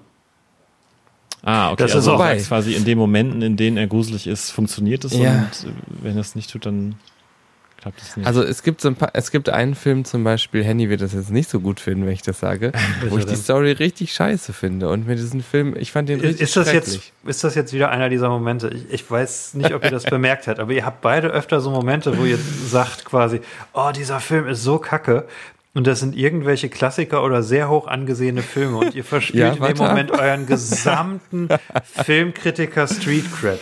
Jetzt ich, mit dieser Vorankündigung, sag, was du sagen willst. Also der Film, den ich meine, ist ja. ähm, einfach richtig blöder Film. Also richtig kacke. Aber bis äh, heute. Was, was, was, kann nur schlimm werden. Kannst, kann nur kannst, schlimm werden. Was ist es? Du kannst doch nur von dem Orson Welles nee, nein, nein, nein. Nicht, nicht, ist nicht ganz so hot, das Take. Okay. Aber ähm, der Part. Also in der Szene, in der Szene haben wir ähm, äh, zwei Figuren sind an Stühle gefesselt, können sich nicht bewegen, werden von der dritten Figur äh, mit einer Waffe bedroht und plötzlich kommt von unten ein gruseliges, ein Schrei oder sowas. Und dann kommt ein Bär hoch, der einen halben Schädel nur noch hat und diese Szene, die fand es ich so unendlich so gruselig. Und das, der Film heißt Annihilation, die Auslöschung oder sowas. Das war so ein Netflix-Film, der kam gar nicht erst in die Kinos. Leider nicht. Andy findet ihn richtig gut, ich fand ihn nicht gut. Aber die, der Film war teilweise, der war einfach so krass gruselig und die Szenen waren so gut und wow. Der, der, Film ist aber auch eine ganz, ganz andere Liga, einfach technisch. Der ist ja von, von ja. Alex Garland und Alex Garland ist zehn Klassen über James Wat, äh, Watkins. Ja. Ähm, der der also, kann nicht nur Bilder schön aussehen lassen, sondern der kann auch, der kann dieses Ausharren mehr. Das, äh, ich ja. meine, in dieser Bärszene ist ja auch, dass dieser Bär dann häufig einfach so ruhig vor den Leuten steht und du wartest darauf, dass er zuschnappt, aber er tut es noch nicht und dann tut er es unerwarteterweise. Ja, ähm, aber auch äh, die Regeln, nach denen er es tut, sind auch wesentlich klarer, finde ich, als in dem. Ja. Ne, also, ja, das fand ich schon gut, obwohl ich den Film an sich nicht gut finde. Und würde, Egal. also muss man den gesehen haben? Muss man den gesehen haben? Der ist, nee, der ist großartig. Ähm, Epi mag den nur nicht, weil er am Ende abstrakt ist, aber der, der ist, äh, ist eine Meisterklasse darin, wie Spannung erzeugt wird und ähm, äh, es ist technisch auf einem ganz hohen Niveau. Und Natalie äh, Portman, ne? Spielt mit. Also von Natalie Portman, ja. Kann man sich auch richtig angucken. gut da drin. Und Oscar Isaac. Ähm, auch sehr gut. Kann man sich auch gut angucken. Apropos Regeln und, und Story und es muss funktionieren. Äh, ja, da der, das, eins, das, das Wichtigste, was ja in dieser zweiten Nacht passiert, ist, dass man die gesamte Backstory der Frau in Schwarz erfährt. Ja. Äh, aber auch wirklich quasi nur da. Das ist so ein richtiger Infodump. Ja, also richtig. Das, das hätte man deutlich besser über den Film verteilen können. Man erfährt, dass es die äh, beziehungsweise man erfährt nur am Rande. Das ist auch so ein interessantes Detail aus dem Buch, was, was im Film nicht so ganz rüberkommt. Die Frau in Schwarz ist eine, eine Fallen Woman, die ähm, außerehelich ein Kind gekriegt hat und äh, wo dann ihre Familie das Kind großgezogen hat an ihrer Stelle, wo ihr das Kind quasi weggenommen wurde. Und dann ist das Kind aber äh, im Moor versunken bei einem Ausritt mit einer, mit einer Kutsche. Und die, die Pflegeeltern haben sich gerettet und dann äh, hat sie die umgebracht? Ich weiß es ehrlich gesagt nicht mehr. Nee, Oder? nur das Kind. Nein, ich meine die Ach Frau so. in Schwarz, die. Äh, nee, die hat die nicht umgebracht. Die, die hat sie dann, dann ist sie auch gestorben und zum Geist geworden und hat sie in den ja. Tod getrieben. Sie hat sich selber umgebracht. Genau, sie hat sich erhängt und dann ihr Geist, seitdem ist ihr Geist unterwegs und hat erst dieses, dieses Paar in den, in den Tod getrieben und seitdem ist die Regel, die dann nach. Ja. Wie? Das ist, Sie hat die gequält auf jeden Fall. Das ist klar, ge- äh, wird klar gesagt, meine ich. Ja? Ja. Eiko, hast du das mitgekriegt? Nee. Ich glaube. Oder es ist, es ist nur impliziert, dann war es vielleicht nur meine Interpretation. Aber auf jeden Fall seitdem ist es so, die Frau taucht auf und äh, wenn jemand sie sieht, sterben Kinder. Und Kinder sterben halt, indem sie sich selbst, selbst töten, indem sie in so einen Trance-Zustand kommen und äh, sie werden ja, ferngesteuert, Selbstmord. ne? Ja, genau, sie werden ferngesteuert und Äh, sterben. Aber fandet ihr nicht auch, dass es irgendwie immer merk also merkwürdig war, dass das Ganze, die ganze Handlung hat so dass dieses Gefühl von, das ist alles sehr alt und irgendwie schon lange her. Dabei ist das alles irgendwie vor kurzem gerade passiert. Ja, ja, auf jeden Fall. Ja, absolut. Das Ich war fand irgendwie total komisch. Was, was ich noch, noch komischer fand, war dann quasi, dass diese Montage, ich weiß nicht, ob ihr euch erinnert, wo man quasi nochmal all die Kinder sieht, die gestorben sind. Und die Montage macht so quasi so den, den Reverse Fight Club, dass sie dann zeigt, bei all diesen Momenten war die schwarze Frau da. Und Ja, es, stimmt. es ist wie so ein Reveal, wie so ein Twist, aber es ist so, ja, natürlich, was also der Film heißt Die Frau in Schwarz. Ähm, wir wissen, dass sie der Geist ist. Natürlich äh, steckt sie dahinter. Und da, da sieht man auch diese Mädchen vom Anfang wieder. Und das finde ich so enttäuschend, dass dann quasi dieses coole Opening ähm, im Nachhinein sich nur rausstellt, ja, das waren jetzt halt auch so ein paar Kinder, die die Frau getötet hat. Also es hatte, Ach so, ja. Ja, das fand es, ich auch es wirkt wie so, ein, wie, so ein, wie so ein großes Rätsel und die Antwort ist halt sehr, sehr unbefriedigend. Ich finde den ganzen Film, ich glaube, er stört mich auch deswegen, weil ähm, er mich total an The Witcher 3 erinnert. Ich muss mal wieder was über Computerspiele sagen. Und da funktioniert das ja auch immer so. Es gibt irgendwie, ähm, irgendwer stirbt unter dramatischen Umständen und dann gibt's halt einen Geist, der ruhelos ist und dann halt schlimme Dinge macht. Ähm, Bei The Witcher im Übrigen teilweise auch gruseliger als hier. Und äh, dann löst er das, indem er eben den letzten, ne, so wie das, der, der Körper wurde nie gefunden. Ich fühle mich da auch so betrogen, dass sie dann noch weitermacht, nachdem er diesen Körper ja, aber damit, ne? Du, du redest das Ende, also quasi Ja, am Ende, Ende, ja. Ar- Arthur Kipps kommt recht plötzlich auf die Idee, dass die Frau in Schwarz beruhigt werden könnte, wenn man ihr totes Kind aus dem Moor holt und zu ihr ins Grab legt. Ja, Er hat diese Idee recht plötzlich. ja sehr plötzlich, ja. Und dann machen die das ähm, äh, und, und können das machen, weil der, wie heißt der Typ, Daly, der, der Sam Daly, sein Kumpel hat ein Auto und damit können sie die Kutsche da rausziehen, beziehungsweise so lange genug, damit er dieses Kind bergen kann. Was eigentlich auch, also diese, wobei hier auch nochmal dem Film zugute zu halten ist, ähm, diese Grabstelle, wo das Kind quasi gestorben ist, äh, wird sehr subtil eingeführt, weil bei jedem äh, großen, weiten, ähm, riesigen Total, in der die Insel gezeigt wird, sieht man immer dieses Kreuz, was kurz vor der Insel ist. Ja, stimmt. Und das sieht erst aus wie ein Grab, aber es ist äh, von der Kutsche, wo das Kind drin versunken ist, die, die Achse, die da rausragt. Und es wird am so. Anfang, ja, es wird am Anfang immer so im, ne, am Rande des Bildes gezeigt, äh, ohne dass die Kamera groß drauf fährt, aber man, man, man hat dieses Ding im Kopf und dann am Ende wird gezeigt, was es ist und sie holen es raus. Das ist sehr clever gemacht. Äh, ja, und, und dann äh, bricht der Film quasi, also gut, ich meine, warum Arthur gedacht hat, dass das funktionieren würde, ist nicht klar genug. Aber dann kommt eine sehr awkward Szene, wo, wo quasi Arthur und Sam Daly da weggehen. Äh, kurz vor Ende erinnert sich Arthur auch, dass er ein Kind hat und dass das Kind auf dem Weg dahin ist. Und, oh, okay, dann könnte die Frau ja mein Kind töten, also muss ich jetzt was machen. Äh, ja, und dann kommt diese seltsame Szene, wo die Frau im, im Haus quasi rumfliegt. Äh, beziehungsweise man ist aus ihrer Perspektive wie so, ein, so ein, eine Kamerafahrt durch das Haus geht und ruft Never forgive them oder irgendwie sowas. Äh, und dann trotzdem weiter Leute tötet. Haben wir, schon, Ja. haben wir schon erklärt, warum, also wem sie nicht vergibt? Äh, den, ja, also ich meine, sie hat es ja immer gemacht wegen diesen Zieheltern, die ihr Kind haben sterben lassen. Ja, genau, Den ich war mir gar nicht ganz sicher. Ja, genau, und Ja. was haben wir dann für ein Ende? Wer möchte es einmal erklären? Das Ende von Harry Potter 8. Mhm. Fast. Ich gucke gerade nochmal, es ist nicht die Achse äh, von der Kutsche, es ist einfach nur wirklich ein Kreuz. Ach, das ist ein Kreuz. okay. Das, die Achse wäre noch cooler gewesen. Es wäre noch cooler, Ja, ja. Ja, cooler wäre richtig gewesen. cool gewesen. Ja. Ah, Da hätte einiges cooler sein können.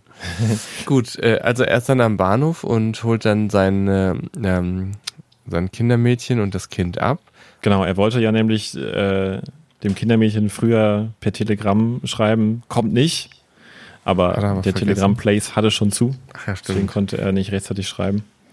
Genau, sie kommen also an. Ja. Äh, ja, und dann sagt er gleich, komm, wir fahren wieder zurück, weil hier ist eigentlich alles jetzt erstmal in Ordnung. Äh, alles ist gut, komm, ciao, mein lieber Freund Sam Daly. Und dann kommt die schwarze Frau, steuert sein Kind auf die Gleise. Er will es noch retten, wird er überfahren. Und trifft dann Dumbledore. äh, seine Frau. Er ist dann im Jenseits in der Form eines, eines Bahnhofs. Ja. Ähm, direkt nach ein halbes Jahr nach Harry Potter 8. Das ist, Das äh, ist witzig, oder? Ja, und ähm, es ist jetzt äh, von den Filmen, die sich Daniel Radcliffe äh, selbst ausgesucht hat, also die, die ersten dreimal ausgenommen, David Copperfield, Schneider von Panama und Harry Potter, da, da wurde er ja als Kind gecastet, da hat er nicht wirklich viel mit der Entscheidung zu tun. Aber die Samba Boys, My Boy Jack und die Frau in Schwarz enden alle damit, dass Daniel Radcliffe stirbt. Und Harry Potter endet passenderweise auch damit, dass Daniel Radcliffe stirbt. Daniel Radcliffe hat einen Todeswunsch. Zumindest Krass, sowas im Film. ich weiß Und bei nicht. Swiss Army Man ist er einfach schon am Anfang tot. Da ist er auch schon tot, ja. Oh. Und dann Und- wieder lebendiger. Es wird, also in mindestens einem der kommenden Filme stirbt er auch noch. Also, Ich habe mal eine Frage zum Ende, ne? ja. Äh, wir haben das Ende ja jetzt äh, erklärt, ne? Ähm, ja, Bis, glauben, bis auf das allerletzte, dass er dann seine tote Frau sieht und äh, alle drei in den Himmel gehen und das ist irgendwie ein Happy End, aber die Frau in Schwarz guckt noch mal böse in einem Close-Up in die Kamera. genau. Jetzt haben wir das Ende erklärt. Ähm, und ja, man- genau, man hofft, dass alles noch gut geht, dass sie so, aber dann der Sohn geht aufs Gleis und so weiter, er stirbt. Und der Sohn auch. Ähm, so, und ich habe jetzt zwei unterschiedliche Interpretationen vom Ende gelesen. Mich würde interessieren, welche ihr davon, welcher ihr davon eher zustimmen würdet. Äh, vielleicht auch ihr, liebe Zuhörerinnen und Zuhörer, welche ihr davon eher mitgehen würdet. Ähm, denn man kann das Ganze jetzt so sehen. Daniel Radcliffe wollte ja die Frau in Schwarz ähm, besänftigen. Er wollte sie dadurch zum ewigen Frieden bringen, indem er äh, ihr ihren Sohn ins Grab legt und äh, wieder die beiden vereint. Ähm, man kann das Ganze jetzt so interpretieren, dass die Frau in Schwarz dieses Angebot annimmt und ihm dankt und ihn deshalb sterben lässt mitsamt Okay, seines das, Sohnes wer hat das denn bitte aufgestellt? weil er jetzt ähm, mit seiner Frau wieder vereint ist. Also das, was wir als allererstes von ihm erfahren, dass er das eigentlich will. Mit seiner Frau vereint sein.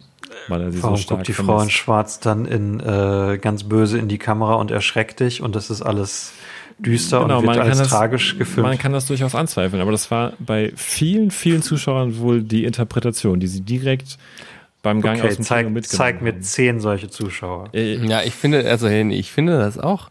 Ähm, das hat, das ist ja das, was mich, was ich total komisch finde. Am Ende ist dann alles super, weil er ist tot. Toll. Ja, Ähm, schon. Und wenn man, das ist jetzt ein bisschen brenzlig, achso, das war die eine Interpretation. Äh, Also da hat man doch fast, man denkt doch fast, oh wie schön. Also am besten sollte die Frau weitermorden und auch noch den äh, Sam Daly umbringen und seine Frau, damit sie endlich wieder mit ihrem Nicholas zusammen sind. Also die macht das nur aus Liebe. Ja, das, also der Liebe Film, Harry. So, der, der Film suggeriert, ja genau, der Film suggeriert, dass es gar nicht so schlimm ist eigentlich. Ja, und äh, wenn man, wenn man der äh, IMDb-Trivia-Sektion Glauben schenken darf in diesem einen Punkt, ich habe jetzt nicht mehr die Zeit gehabt, das wirkte wie ein sehr äh, gezieltes Niesen. Oh, wenn, man ihr, wenn man ihr Glauben schenken darf in dem einen Punkt, ich hatte jetzt keine Zeit, das nochmal nachzurecherchieren und zu verifizieren, aber dieses Ende, dass er dann im Jenseits ist und äh, die beiden wieder mit der Mutter vereint sind, ähm, das haben die wohl gemacht, weil Test-Audiences, also Testzuschauerschaften, wo sehr unzufrieden mit dem ursprünglichen Ende waren. Im ursprünglichen Ende ist nämlich alles so wie bisher, aber man sieht sie nicht im Jenseits. Das heißt, er stirbt einfach, das war's. Das glaube ich sofort. Ähm, Und allein dadurch, dass sie jetzt diese Jenseitsszene äh, hinzugefügt haben, äh, mhm. kann man halt diese Interpretation aufbauen, was ja anscheinend viele Zuschauer gemacht haben. Die Lady in Black bedankt sich bei ihm, indem sie ihm das Jenseits okay. und die Wiedervereinigung mit der Frau schenkt. Das ist die eine Interpretation. Und die andere. Wenn du viele Zuschauer sagst, was sind viele Zuschauer? Wer hat das? Also ich habe mir. Wer hat das gesagt? Ich habe ich hab ja diesmal wirklich auch ein bisschen recherchiert, ne? Äh, und ich ja, habe mir halt ja. halt viel von der, dieser BBC-Verfilmung angeguckt. Ich habe mir äh, viele ja. Online-Videos bei YouTube zu dieser Verfilmung angeschaut mit Danny Radcliffe. Ich habe mir Reviews angeschaut, ähm, Book-Reviews, Vergleiche von dem Buch mit dem Film und so weiter. Und extrem viele Leute, die da kommentiert haben, ähm, schreiben das, dass, sie, dass das ihre Interpretation war. Also ich kann ja ohne Probleme zehn Leute zeigen, die das genauso meinen. Okay, schick mir die Links. Ich, ich finde das absolut Hanebüchen. Aber sag die zweite Interpretation. Die zweite Interpretation ist halt, ich finde die offensichtlichere, dass eben einfach Bestrafung ist. Ähm, ja. Aber ich meine, sie sagt ja davor, never forgive them. Also das, das würde ja den Kontext davor und danach ignorieren. Ja, aber ich finde es auch einfach da nicht so stark. Ich meine, Bestrafung wofür? Also was hat er ihr getan? Er wollte ihr helfen, sein Kind ja, nichts damit zu tun. Ist, ist glaube ich, eher die Schwäche des Films. Aber nein, die Frau sagt davor, ich meine, es ist ja, wird ja quasi nochmal extra davor angeteasert, äh, dass die Frau doch noch aktiv ist und Leute ermordet. Und am Ende guckt sie böse in die Kamera. Also. Es macht einfach keinen Sinn. Bei The Witcher wäre sie jetzt einfach, wäre es vorbei gewesen. Was ist denn bei The Witcher überhaupt die Geistergeschichte? Oder wird das da gibt's immer, also das ist immer, das sind so kleine Detektivgeschichten. Du hast halt einen Geist, der irgendwo spukt und Leute hm. umbringt mhm. und dann musst du herausfinden, was los ist. Und oft sind es mhm. auch so Sachen wie, ne, äh, es gibt dann äh, einen starken Willen von irgendwem, mhm. auch mit Liebe oder sowas, der, wo jemand unterbrochen wurde und dann musst du das quasi nachstellen in so einem Art Ritual. Mhm. Äh, genauso wie die das da auch machen. Also wirklich, das hat mich total an The Witcher dran erinnert, ne? dass du die, das Kind irgendwie dann, dann nochmal ausgraben musst oder sowas. Mhm. Und ja. Eigentlich ist es halt so eine, so eine klassische Geistergeschichte. Die TV-Serie. Äh, das, das Spiel. Ah, okay. Und äh, ja, und dann ist es aber auch vorbei, dann ist der Fluch besiegt. Dann äh, in der Regel ähm, kann man dann mit dem Geist kämpfen, das ist dann mhm. meistens so das, aber ne, dann ist es vorbei irgendwie. Es und ist halt dieses typische, dieses typische Horrorende, dass die Helden denken, sie haben das Monster besiegt, aber dann kommt im letzten Moment noch ein Erschrecken. Ja, aber es ist so, es ist irgendwie gar nicht aufgebaut. Es wäre ja schön, wenn man, wenn der Film mir so sagt, ja, so leicht ist es aber nicht oder so. Aber mhm. man, merkt man irgendwo ran, also die, deswegen finde ich auch, wie funktioniert diese schwarze Frau? Das ist mir nicht ganz klar gewesen. Also was ist ihre Motivation eigentlich und warum hört sie dann nicht auf mit dem Morden? Also deswegen, ich verstehe es hm. nicht und das mag, das gefällt mir einfach nicht. Es ist einfach nicht klar gemacht. Also das ja. ist, glaube ich, das große Problem. Ähm, und ja, also ihre Motivation könnte verständlicher sein. Es könnte auch einfach, ah, wie, wie soll man sagen, ähm, ja, es, es könnte, es könnte klarer sein. Einfach. Ja. Äh, es scheint, ich finde, ich, ich finde auch, es scheint einfach sehr will, willkürlich. Ja. Immer wenn sie gesehen wird, stirbt irgendein Kind. Es ist halt eine sehr kom komplizierte Mechanik für das, was dann tatsächlich passiert. In dem Buch ist es mal nicht so, dass äh, wenn sie jemand sieht, dann stirbt dessen Kind. Ja. Das finde ich schon wiederum bisschen einfacher und auch eine interessante dramaturgische Mechanik, die dann halt zielführender ist. Dann weißt du direkt, um welches Kind du dir Sorgen machen musst. Es, es würde auch klarer machen, äh, dass, dass Danny Radcliffe sich wirklich um sein Kind Sorgen machen muss. Richtig, ja, genau. Ja. Ähm, ich habe übrigens, ich habe jetzt noch ein paar Sachen so grundsätzlich zu Danny Radcliffe ähm, und mhm. aber auch zu den Hammer Hammer-Movies. Ja, lass, lass uns da übergehen. Da wollte ich auch gerade hin, tatsächlich. Okay. Weil ich es eine interessante Wahl für ihn finde. Eiko, mach du mal.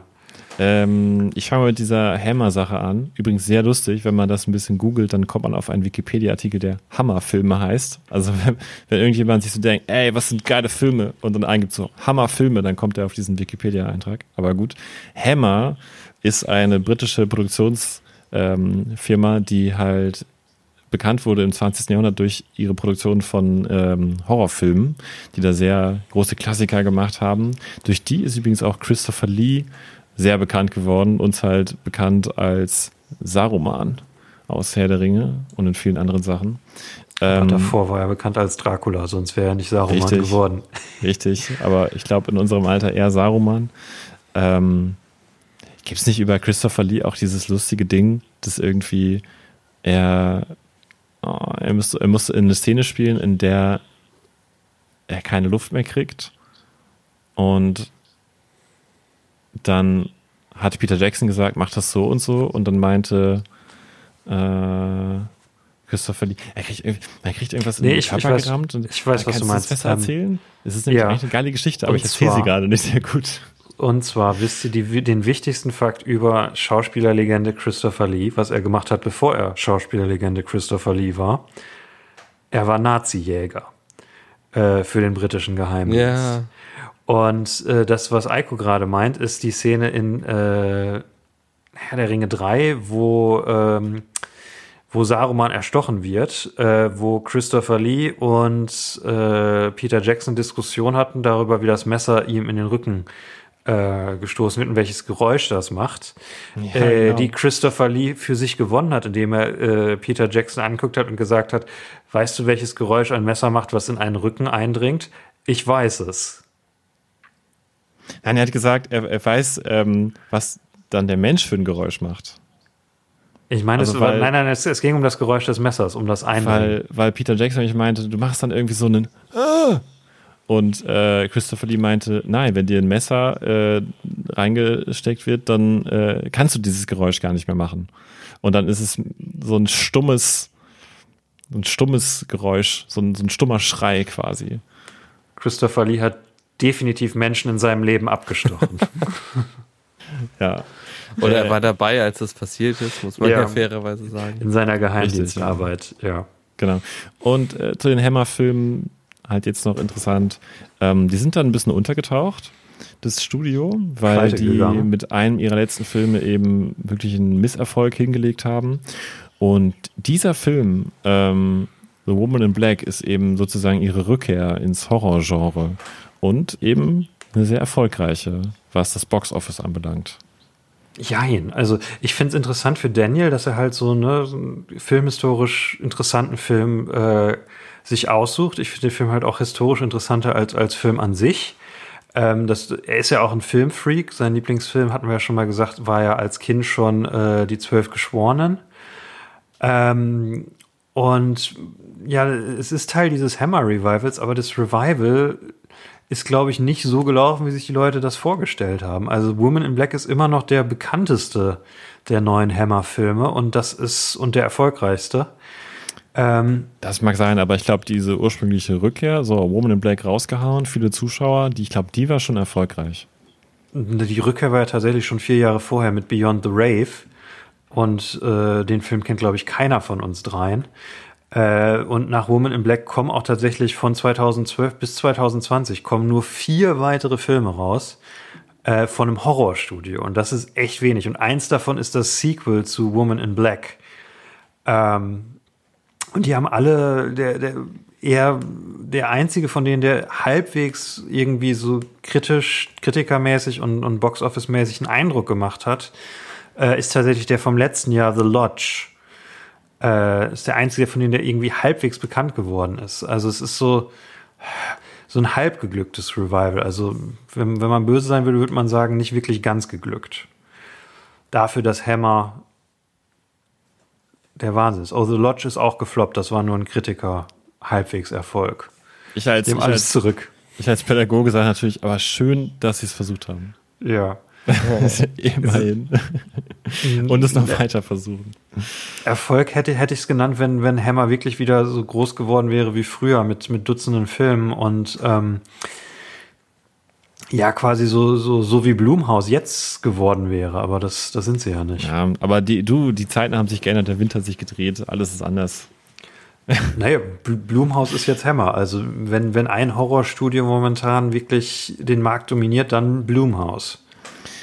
Ähm, so, ich würde nämlich ganz gerne noch über unseren Boy reden. Oder habt ihr davor noch ja. was, was ihr loswerden möchtet? Wir haben ja schon ein bisschen drüber geredet, aber hau raus. Ähm, und zwar, ich finde es total interessant. ich meine, es ist ja recht offensichtlich, das ist die Rolle, die Daniel Radcliffe gewählt hat, um sich noch weiter von Harry Potter zu entfernen. Eine Reise, die er irgendwie angefangen hat mit Ekus, dem Theaterstück, wo er sich ja ausgezogen hat, bekanntermaßen. Äh, und ich habe gegen Ende unserer Harry Potter, unseres Harry Potter Marathons, Podcast Marathons, könnte man ja sagen, bei 7.1 und 7.2, den Harry Potter Film, habe ich immer so mehr und mehr gedacht, boah, das Bild, was mir echt in den, ins Gehirn eingebrannt ist aus diesen Filmen, aus diesen letzten Harry Potter Filmen, ist irgendwie Daniel Sadcliffe. Also Daniel mit so einem äh, ganz, ganz trüben, ernsthaften Gesichtsausdruck, irgendwie ähm, am, am Rande, am Rande der Depression, ähm, weil, weil er einfach gegen ein solches ein solches Monstrum an Herausforderungen antreten muss. Und es gibt einfach so viele Szenen, in denen er einfach nur niedergeschlagen ist und äh, traurig ist. Mir Gloomy Boy Daniel notiert. Das ist nämlich meine Gloomy Boy Dan Theorie. Ähm, und zwar habe ich nämlich die Theorie aufgestellt, bevor ich diesen Film geguckt habe, den, den Woman in Black, ähm, dass ich glaube, dass für viele Leute Harry Potter ein Schauspieler ist, den sie sich gar nicht in so vielen neuen Filmen angeguckt haben, weil dieses Bild des Gloomy Boy Dan so stark hängen geblieben ist aus den letzten Harry Potter Filmen. Der ernste, äh, nicht spaßige Dan. Und hm. Rupert Grint, ich sage jetzt einfach mal ganz pauschal, ein bisschen äh, vereinfacht, der Lustige.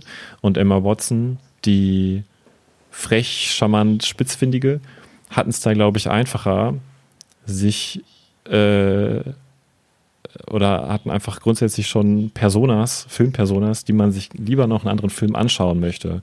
Wenn ich an den Gloomy Boy Dan denke, will ich mir den eigentlich gar nicht in so vielen weiteren Filmen anschauen. Ich finde aber den Schauspieler interessant persönlich, deswegen mache ich das. Ähm, und da habe ich, mich, hab ich so ein bisschen drüber nachgedacht, weil als es alles anfing mit Harry Potter, waren ja alle so, oh mein Gott, Daniel Radcliffe, oh mein Gott, Rupert Grint, oh mein Gott, Emma äh, Watson.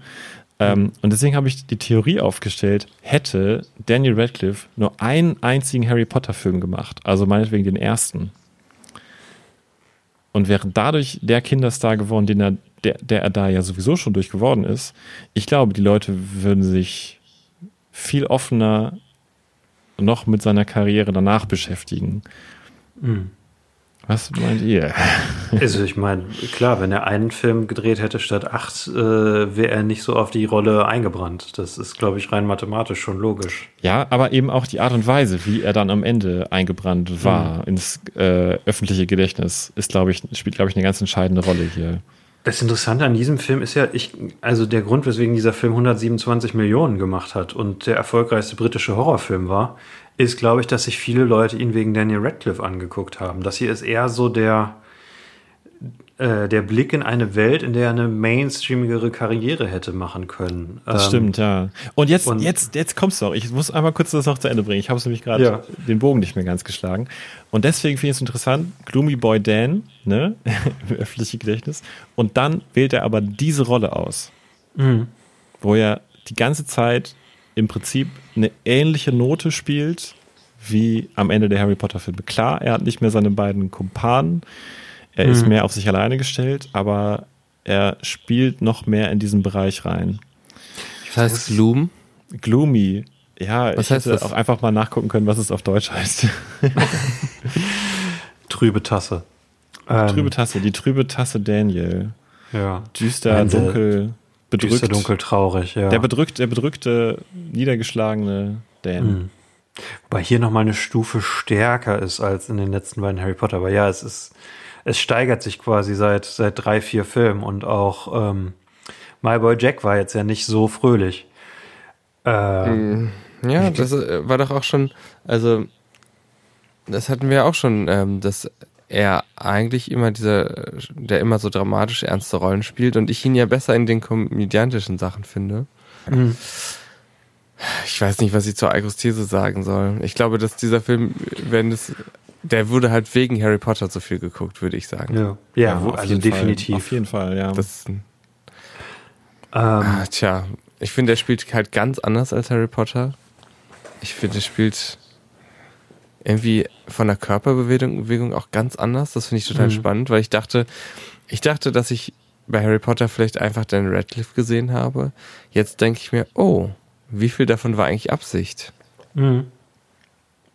Wahrscheinlich eine ganze Menge. Er ist ja auch in Harry Potter Filmen ziemlich gut. Ähm, also wenn Leute über diesen Film reden, ist auch eine der ersten Sachen, die sie sagen, oh, Daniel Radcliffe ist auch wirklich gut hier drin. ähm, ich gebe Eikos These nicht so ganz mit. Ähm, ich stelle mir aber halt auch die Frage, wo ist der Bruchpunkt von, äh, von Daniel Radcliffe äh, Megastar zu Daniel Radcliffe Indie Darling? Also wo äh, lässt er das, das breite Publikum zurück? Und dieser Film ist es noch nicht wirklich, weil das hier ist wirklich sein erfolgreichster Solofilm außerhalb von Harry Potter. Ähm, aber ich glaube, jeder, ich glaube, jeder ähm, Film, den er nach Harry Potter gemacht hätte, wäre dann sein erst sein erfolgreichster Film. Wahrscheinlich. Und die Frage ist halt, warum ist es dann ja. der nächste Film? Also, wenn ich habe gerade halt ne, die ganze Filmografie vor mir. Ähm, auch seine, seine Sachen, die er nach Harry Potter macht, sind mainstreamiger als das, was er später macht. Also Woman in Black als, als Horrorfilm ist zu der Zeit äh, eigentlich sogar ein ziemlich gutes Gespür. Wie gesagt, der große Horror, ähm, der, der große Arthouse-Horrorboom kommt zwei Jahre später, 2014. Daniel Radcliffe macht 2012 und 2013 Horrorfilm. Äh, es ist schon recht, recht clever gemacht und ähm, kein, kein schlechter Karriere-Ding. Das nächste, was er macht, ist eine, ähm, eine Prestige-Fernsehserie zu der Zeit, wo gerade House of Cards raus war, wo jeder Schauspieler versucht hatte, sein House of Cards zu kriegen. Und das nächste, was er dann macht, ist Kill Your Darlings, also ein ähm, Historiendrama. Und das sind eigentlich Sachen, die man als Jungschauspieler, wenn man quasi den Absprung von einem Franchise schaffen will, machen würde. Also es ist, es ist noch nicht so experimentell wie später.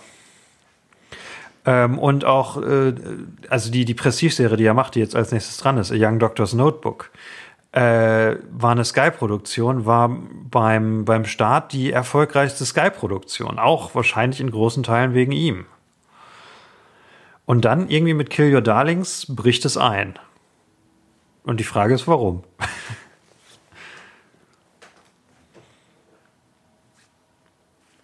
Vielleicht weiß, werden wir es weiter ergründen, wenn wir Kill Your Darlings gesehen haben. Aber ich finde, ja. dieser, dieser Film jetzt hier, Woman in Black, ist auch gar nicht so ein Film für die Masse, ehrlich gesagt. Für mich sind Horrorfilme eigentlich nicht so die.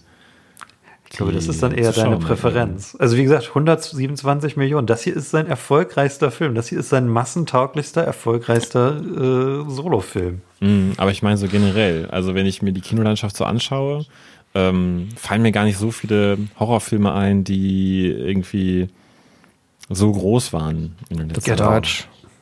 Get Out. Purge. Black Clan, Black, ja gut, Black Hansen. Aber Get Out ist auch kein Massenphänomen, ähm, auf keinen Fall. Paranormal Activity. Get Out ist ein riesiges Massenphänomen, der hat aber in richtig viel Geld gemacht. Genau, in Deutschland nicht. Ähm, Paranormal Activity, ja klar, das stimmt, ja. Also ich glaube, man hat genau immer mal wieder so, immer mal wieder so Meilensteine wie Blair Witch Project, was dann irgendwie sehr erfolgreich ist. Scary Movie war erfolgreich, also irgendwie hm.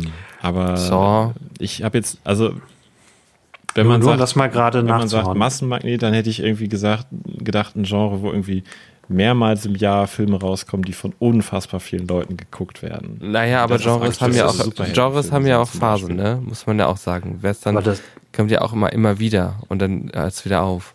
Das ist ja momentan Horror, um Get Out nur noch mal zu sagen. 4,5 Millionen Budget, 255 Millionen eingenommen. Ähm, also Horror in, in den 2010ern ist absolut massentauglich. Was gibt's denn Hier noch die ganzen so Zombie, die ganzen Zombie-Filme kamen doch auch Walking, da alle raus. Walking Dead ist die gleiche Zeit, das, das ist die Horrorzeit. Also. Aber Walking Dead war auch nach 2012, kann das sein? Nein, das war genau die Zeit. Warte mal, wann, wann lief Walking Dead an? Es müsste auch in den 2010ern hm, gewesen sein. Vielleicht okay. 2013. 2010? 2010, genau. Ja. Tja, vielleicht bin ich doch einfach zu sehr äh, Horror. Das ist nicht deine. Äh, genau. Was ist das Gegenteil von Connoisseur? Ähm, das ist nicht dein Genre, da kriegt man es halt nicht mit. Nicht Genre, wenn man nicht darauf achtet. Ich habe ja auch nie mitgekriegt, dass der Film rausgekommen ist damals. Was mich immer noch fasziniert, weil das war der Daniel Radcliffe-Film. Aber gut. Da haben wir Ja. halt damals nicht drauf geachtet, ne? Also mir war der als Schauspieler nicht wichtig. Mir schon. Ich mochte Daniel schon damals, schon bevor es cool war. Äh, okay, haben wir das damals Harry wir Potter. waren da ja auch noch nicht so alt. Ja, doch, 20. Wir waren damals, wir waren damals 21, wir wussten noch nicht so viel über die Welt. 21. Ähm, nee, wobei, da war ich auch noch 21, als der rauskam. Ja, ich, wir sind ziemlich am Schluss, oder? Habt ihr noch was, was ihr ergänzen wollt? Ich habe nur ein paar Fragen an die Zuschauer. An die Zuschauer, ja. okay. Ja, ich habe mir halt gedacht, ähm, wir haben ja so ein bisschen drüber geredet, was ist eigentlich ein guter Horrorfilm? Ist ein Horrorfilm schon dann gut, wenn er gruselig ist und so? Mich würde interessieren, liebe Zuhörerinnen und Zuhörer, schickt uns doch mal eure Vorschläge. Also gerade für mich persönlich interessant, weil ich glaube, ich habe echt ein bisschen Nachholbedarf, was Horrorfilme anbelangt. Empfehlt uns, empfiehlt mir bitte gute Horrorfilme.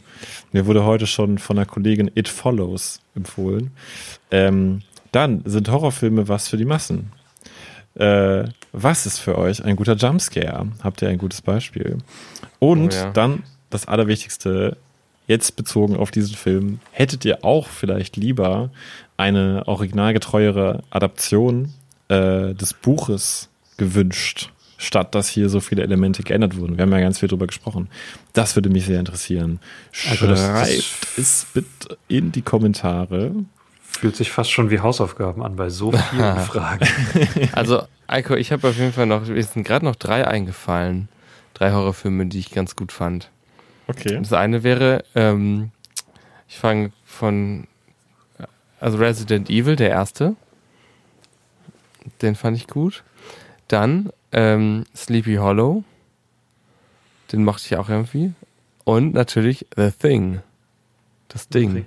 Okay, jetzt hat mit dem letzten hast du dich jetzt gerettet bei Ja, ich den weiß, ich habe Horrorfans. ich hab's extra, extra am Ende gesagt. Stimmt, das Ding haben Äh, zusammen geguckt, ne? Ja, den fand ich Ja, extrem den fand ich auch gut. sehr gut, das stimmt. Großartig. Extrem gut. Ähm, ja, dann, ja, lass uns, lass uns abschließende Bewertung machen. Und, und Ach so, abschließende ja. Bewertung und einen Horrorfilm, den man statt diesem Horrorfilm gucken sollte. Äh, ach so. Ich fand über, ich muss, muss noch mal sagen, weil ich ja immer so kritisch bin, ne? Ich fand Dan Radcliffe richtig gut in dem Film. Also, ich, wir haben alle Schwächen, haben wir ja besprochen, dass die Rolle irgendwie aus verschiedenen Teilen zusammengesetzt wirkt und so, ne? Aber ich fand ihn einfach, ich fand, dass er das irgendwie geil gemacht hat. Ich weiß fand, nicht. er sah auch einfach geil aus. Ja, ja. Der Bart! Den Der Bart, das oder? Wichtigste haben wir nicht erwähnt. Der erste Stimmt. gut aussehende Danny Radcliffe Bart. stimmt. Ja, du hast recht, Jenny. Ja, ja, stimmt. Ja. Und er ist mal wieder richtig aufgegangen in der Szene, in der er in die Extreme gehen musste. In der Szene, in der er den äh, Sohn, den verstorbenen, den Leichnam von dem, von dem Kind aus dem Treibmatsch da äh, bergen muss. Da geht er wieder richtig in, also geht er wieder richtig auf darin, dass Ja. er da so extrem sein muss und all- alles ist mit Matsch voll und so. Ja. Fand ich gut. Okay, Epi, würdest du ihn weiterempfehlen, den Film? Oder? Ähm, an Leute, die so ein bisschen Spaß an Horror haben, ja, weil ich ihn wirklich sehr schön finde. Ansonsten wahrscheinlich nicht. Hm. Ist bei mir ähnlich. Also ich, äh, ich finde, der Film ist so. Ich habe keine starke Meinung zu diesem Film. Es gibt Sachen, die er hätte besser machen können. Es gibt Sachen, die ganz cool sind. Ähm, ja, ähm, also es, es gibt halt auch die bessere Version des Films. Also ich, ich würde eher so, so Horrorfilme, wenn man irgendwie Haunted House gucken will, würde ich The Haunting empfehlen, den, den ganz alten Schwarz-Weiß-Klassiker von Robert Wise. Äh, oder wenn man irgendwie so, einen- so einen modernen Arthouse-Horror über Trauer sehen möchte, würde ich eher Hereditary empfehlen. Ähm, aber also er, er ist nicht, nicht schlecht, er ist halt so okay. Also an vielen Stellen hätte ich mir einfach mehr gewünscht. Ich hätte mir halt. da ist es wieder. Ja. Nein, aber ich, ich hätte mir gewünscht, dass die ganzen Sachen, die irgendwie so angerissen werden, auch, auch verfolgt werden und beleuchtet werden. Und äh, ja, am, meisten hätte ich mir, wünsche ich mir nach diesem Film eigentlich einen Daniel Radcliffe Detektivfilm, richtigen. Ja, Also er, weckt mit in mir mehr Wünsche, als dass er mich selbst äh, zufriedenstellt, der Film. So, Eichster. Okay, ich habe auch noch ein paar Empfehlungen mir ausgedacht. Ähm, ach so, ob ich ihn empfehlen würde, ne? Also ich meine, äh, wir hoffen natürlich auch immer, dass ihr die Filme mit uns mitguckt. Ähm, deswegen habt ihr den ja jetzt sicherlich schon gesehen. Ansonsten schaut einfach mal durch. Wie gesagt, auf ganz vielen Streaming-Plattformen zu finden. Ähm, ach, ich weiß nicht. Ich, ich glaube, ich würde empfehlen, ähm, die ersten zehn Minuten zu gucken und dann so, weiß ich nicht, zur 70 Minuten Marke zu springen. Dann kann man sich ein bisschen was sparen. Das ist echt eine gute Idee, ey. Ähm, hat halt gute Stellen auf jeden Fall. Und Danny Radcliffe's Performance kann man sich auf jeden Fall gut angucken. Vor allen Dingen aber auch sein Kostüm oder ihn in dem mhm. Kostüm. Ähm, Empfehlungen. Ich empfehle nochmal den Kurzfilm He Dies at the End. Der dauert auch nur vier Minuten. Der ist auf YouTube. Sehr, sehr effektiv gemacht, sehr funktional. Wir reden ja so oft über Funktionalität hier im Podcast. Ich glaube, das ist ein gutes Beispiel. Henny wird wahrscheinlich direkt gleich gucken und dann uns schreiben, nee, was? ähm, und dann habe ich nochmal gedacht. So geil, der Film. Äh, es gibt in der Serie Buffy die Serie, äh, die Folge Hush, ähm, die wirklich eine Gruselfolge ist und die ich unglaublich gut finde. Die würde ich sehr empfehlen. Geht um Monster, die dafür sorgen, dass die Leute nicht mehr sprechen können. Und das ist genial umgesetzt und ähm, sehr, sehr aus, also sehr, sehr super auseinandergenommen, was eigentlich passiert, wenn uns die verbale Kommunikation genommen wird. Ähm, dann habe ich mal irgendwann so einen Dr. Mabuse-Film aus den 30ern oder 20ern gesehen, ich glaube von Fritz Lang, bin mir nicht ganz sicher, den fand ich super. Und einfach Get Out, ist einer meiner Lieblingsfilme. Grundsätzlich einer ja. meiner Lieblingsfilme, genial, einfach. Also wer den, also wer den nicht gesehen hat, den muss man auf jeden Fall gesehen haben. Ist, ich gucke mal gerade für euch nach, liebe Zuhörerinnen, ob der auf Netflix ist oder auf Amazon Prime. Der ist meistens irgendwo. Okay. wirklich geil. Ähm, wo kann man uns finden? Man kann uns auf Instagram finden als Papagei 4 Real. Da machen wir momentan unseren Harry Potter Bracket Fight. Welchen Harry Potter Film findet ihr am besten? Die ersten zwei Runden sind durch. Äh, demnächst geht's weiter. Das timet es jetzt wahrscheinlich zu zu äh, schlecht. Wir, wir, müssen die richtigen Ergebnisse an der Stelle einsetzen. Wo kann man uns noch finden, Epi? Äh, ich dachte, wir sagen nicht, wo wir, wo wir zu finden sind. Ich dachte, wir halten es geheim, wo wir wohnen. Findet uns auch auf YouTube. Im Internet. Ach so, äh, ach so ja. Denn klar, das ist noch wichtig. Da haben wir nämlich jetzt die Folgen, die bei Spotify sind und erscheinen, laden wir jetzt auch bei YouTube hoch ähm, mit einem schönen DVD-Logo-Spiel inklusive. Und ähm, wenn ihr Kommentare habt, Anregungen zum Podcast und Vorschläge, dann äh, ist das, glaube ich, die Nummer eins Stelle, wo ihr die äh, hinschreibt. Denn da äh, ist einfach die Kommentarfunktion sehr gut ausgeprägt. Da kann man gut miteinander kommunizieren, äh, schreiben und da würden wir uns sehr darüber freuen. Mhm. Ja. Kanalname Zeberpapagei. Zeberpapagei, gut. genau. Dann Gut. hören wir uns das nächste Mal wieder. Äh, und zwar mit A Young Doctor's Notebook Season 1. Ich kenne es schon, ihr beide wahrscheinlich noch nicht. Season ich freue mich sehr mit so, euch darüber zu sprechen. Müssen wir eine ganze ja. äh, Staffel gucken? Ja. Oha. Okay. Das machen wir dann Macht's aber gut. kürzer. ja, macht's gut. Red, red, red Cliffhangers. Red Cliffhangers. Wir gucken alle Daniel Radcliffe Filme, Red Cliffhangers. Red Cliffhangers.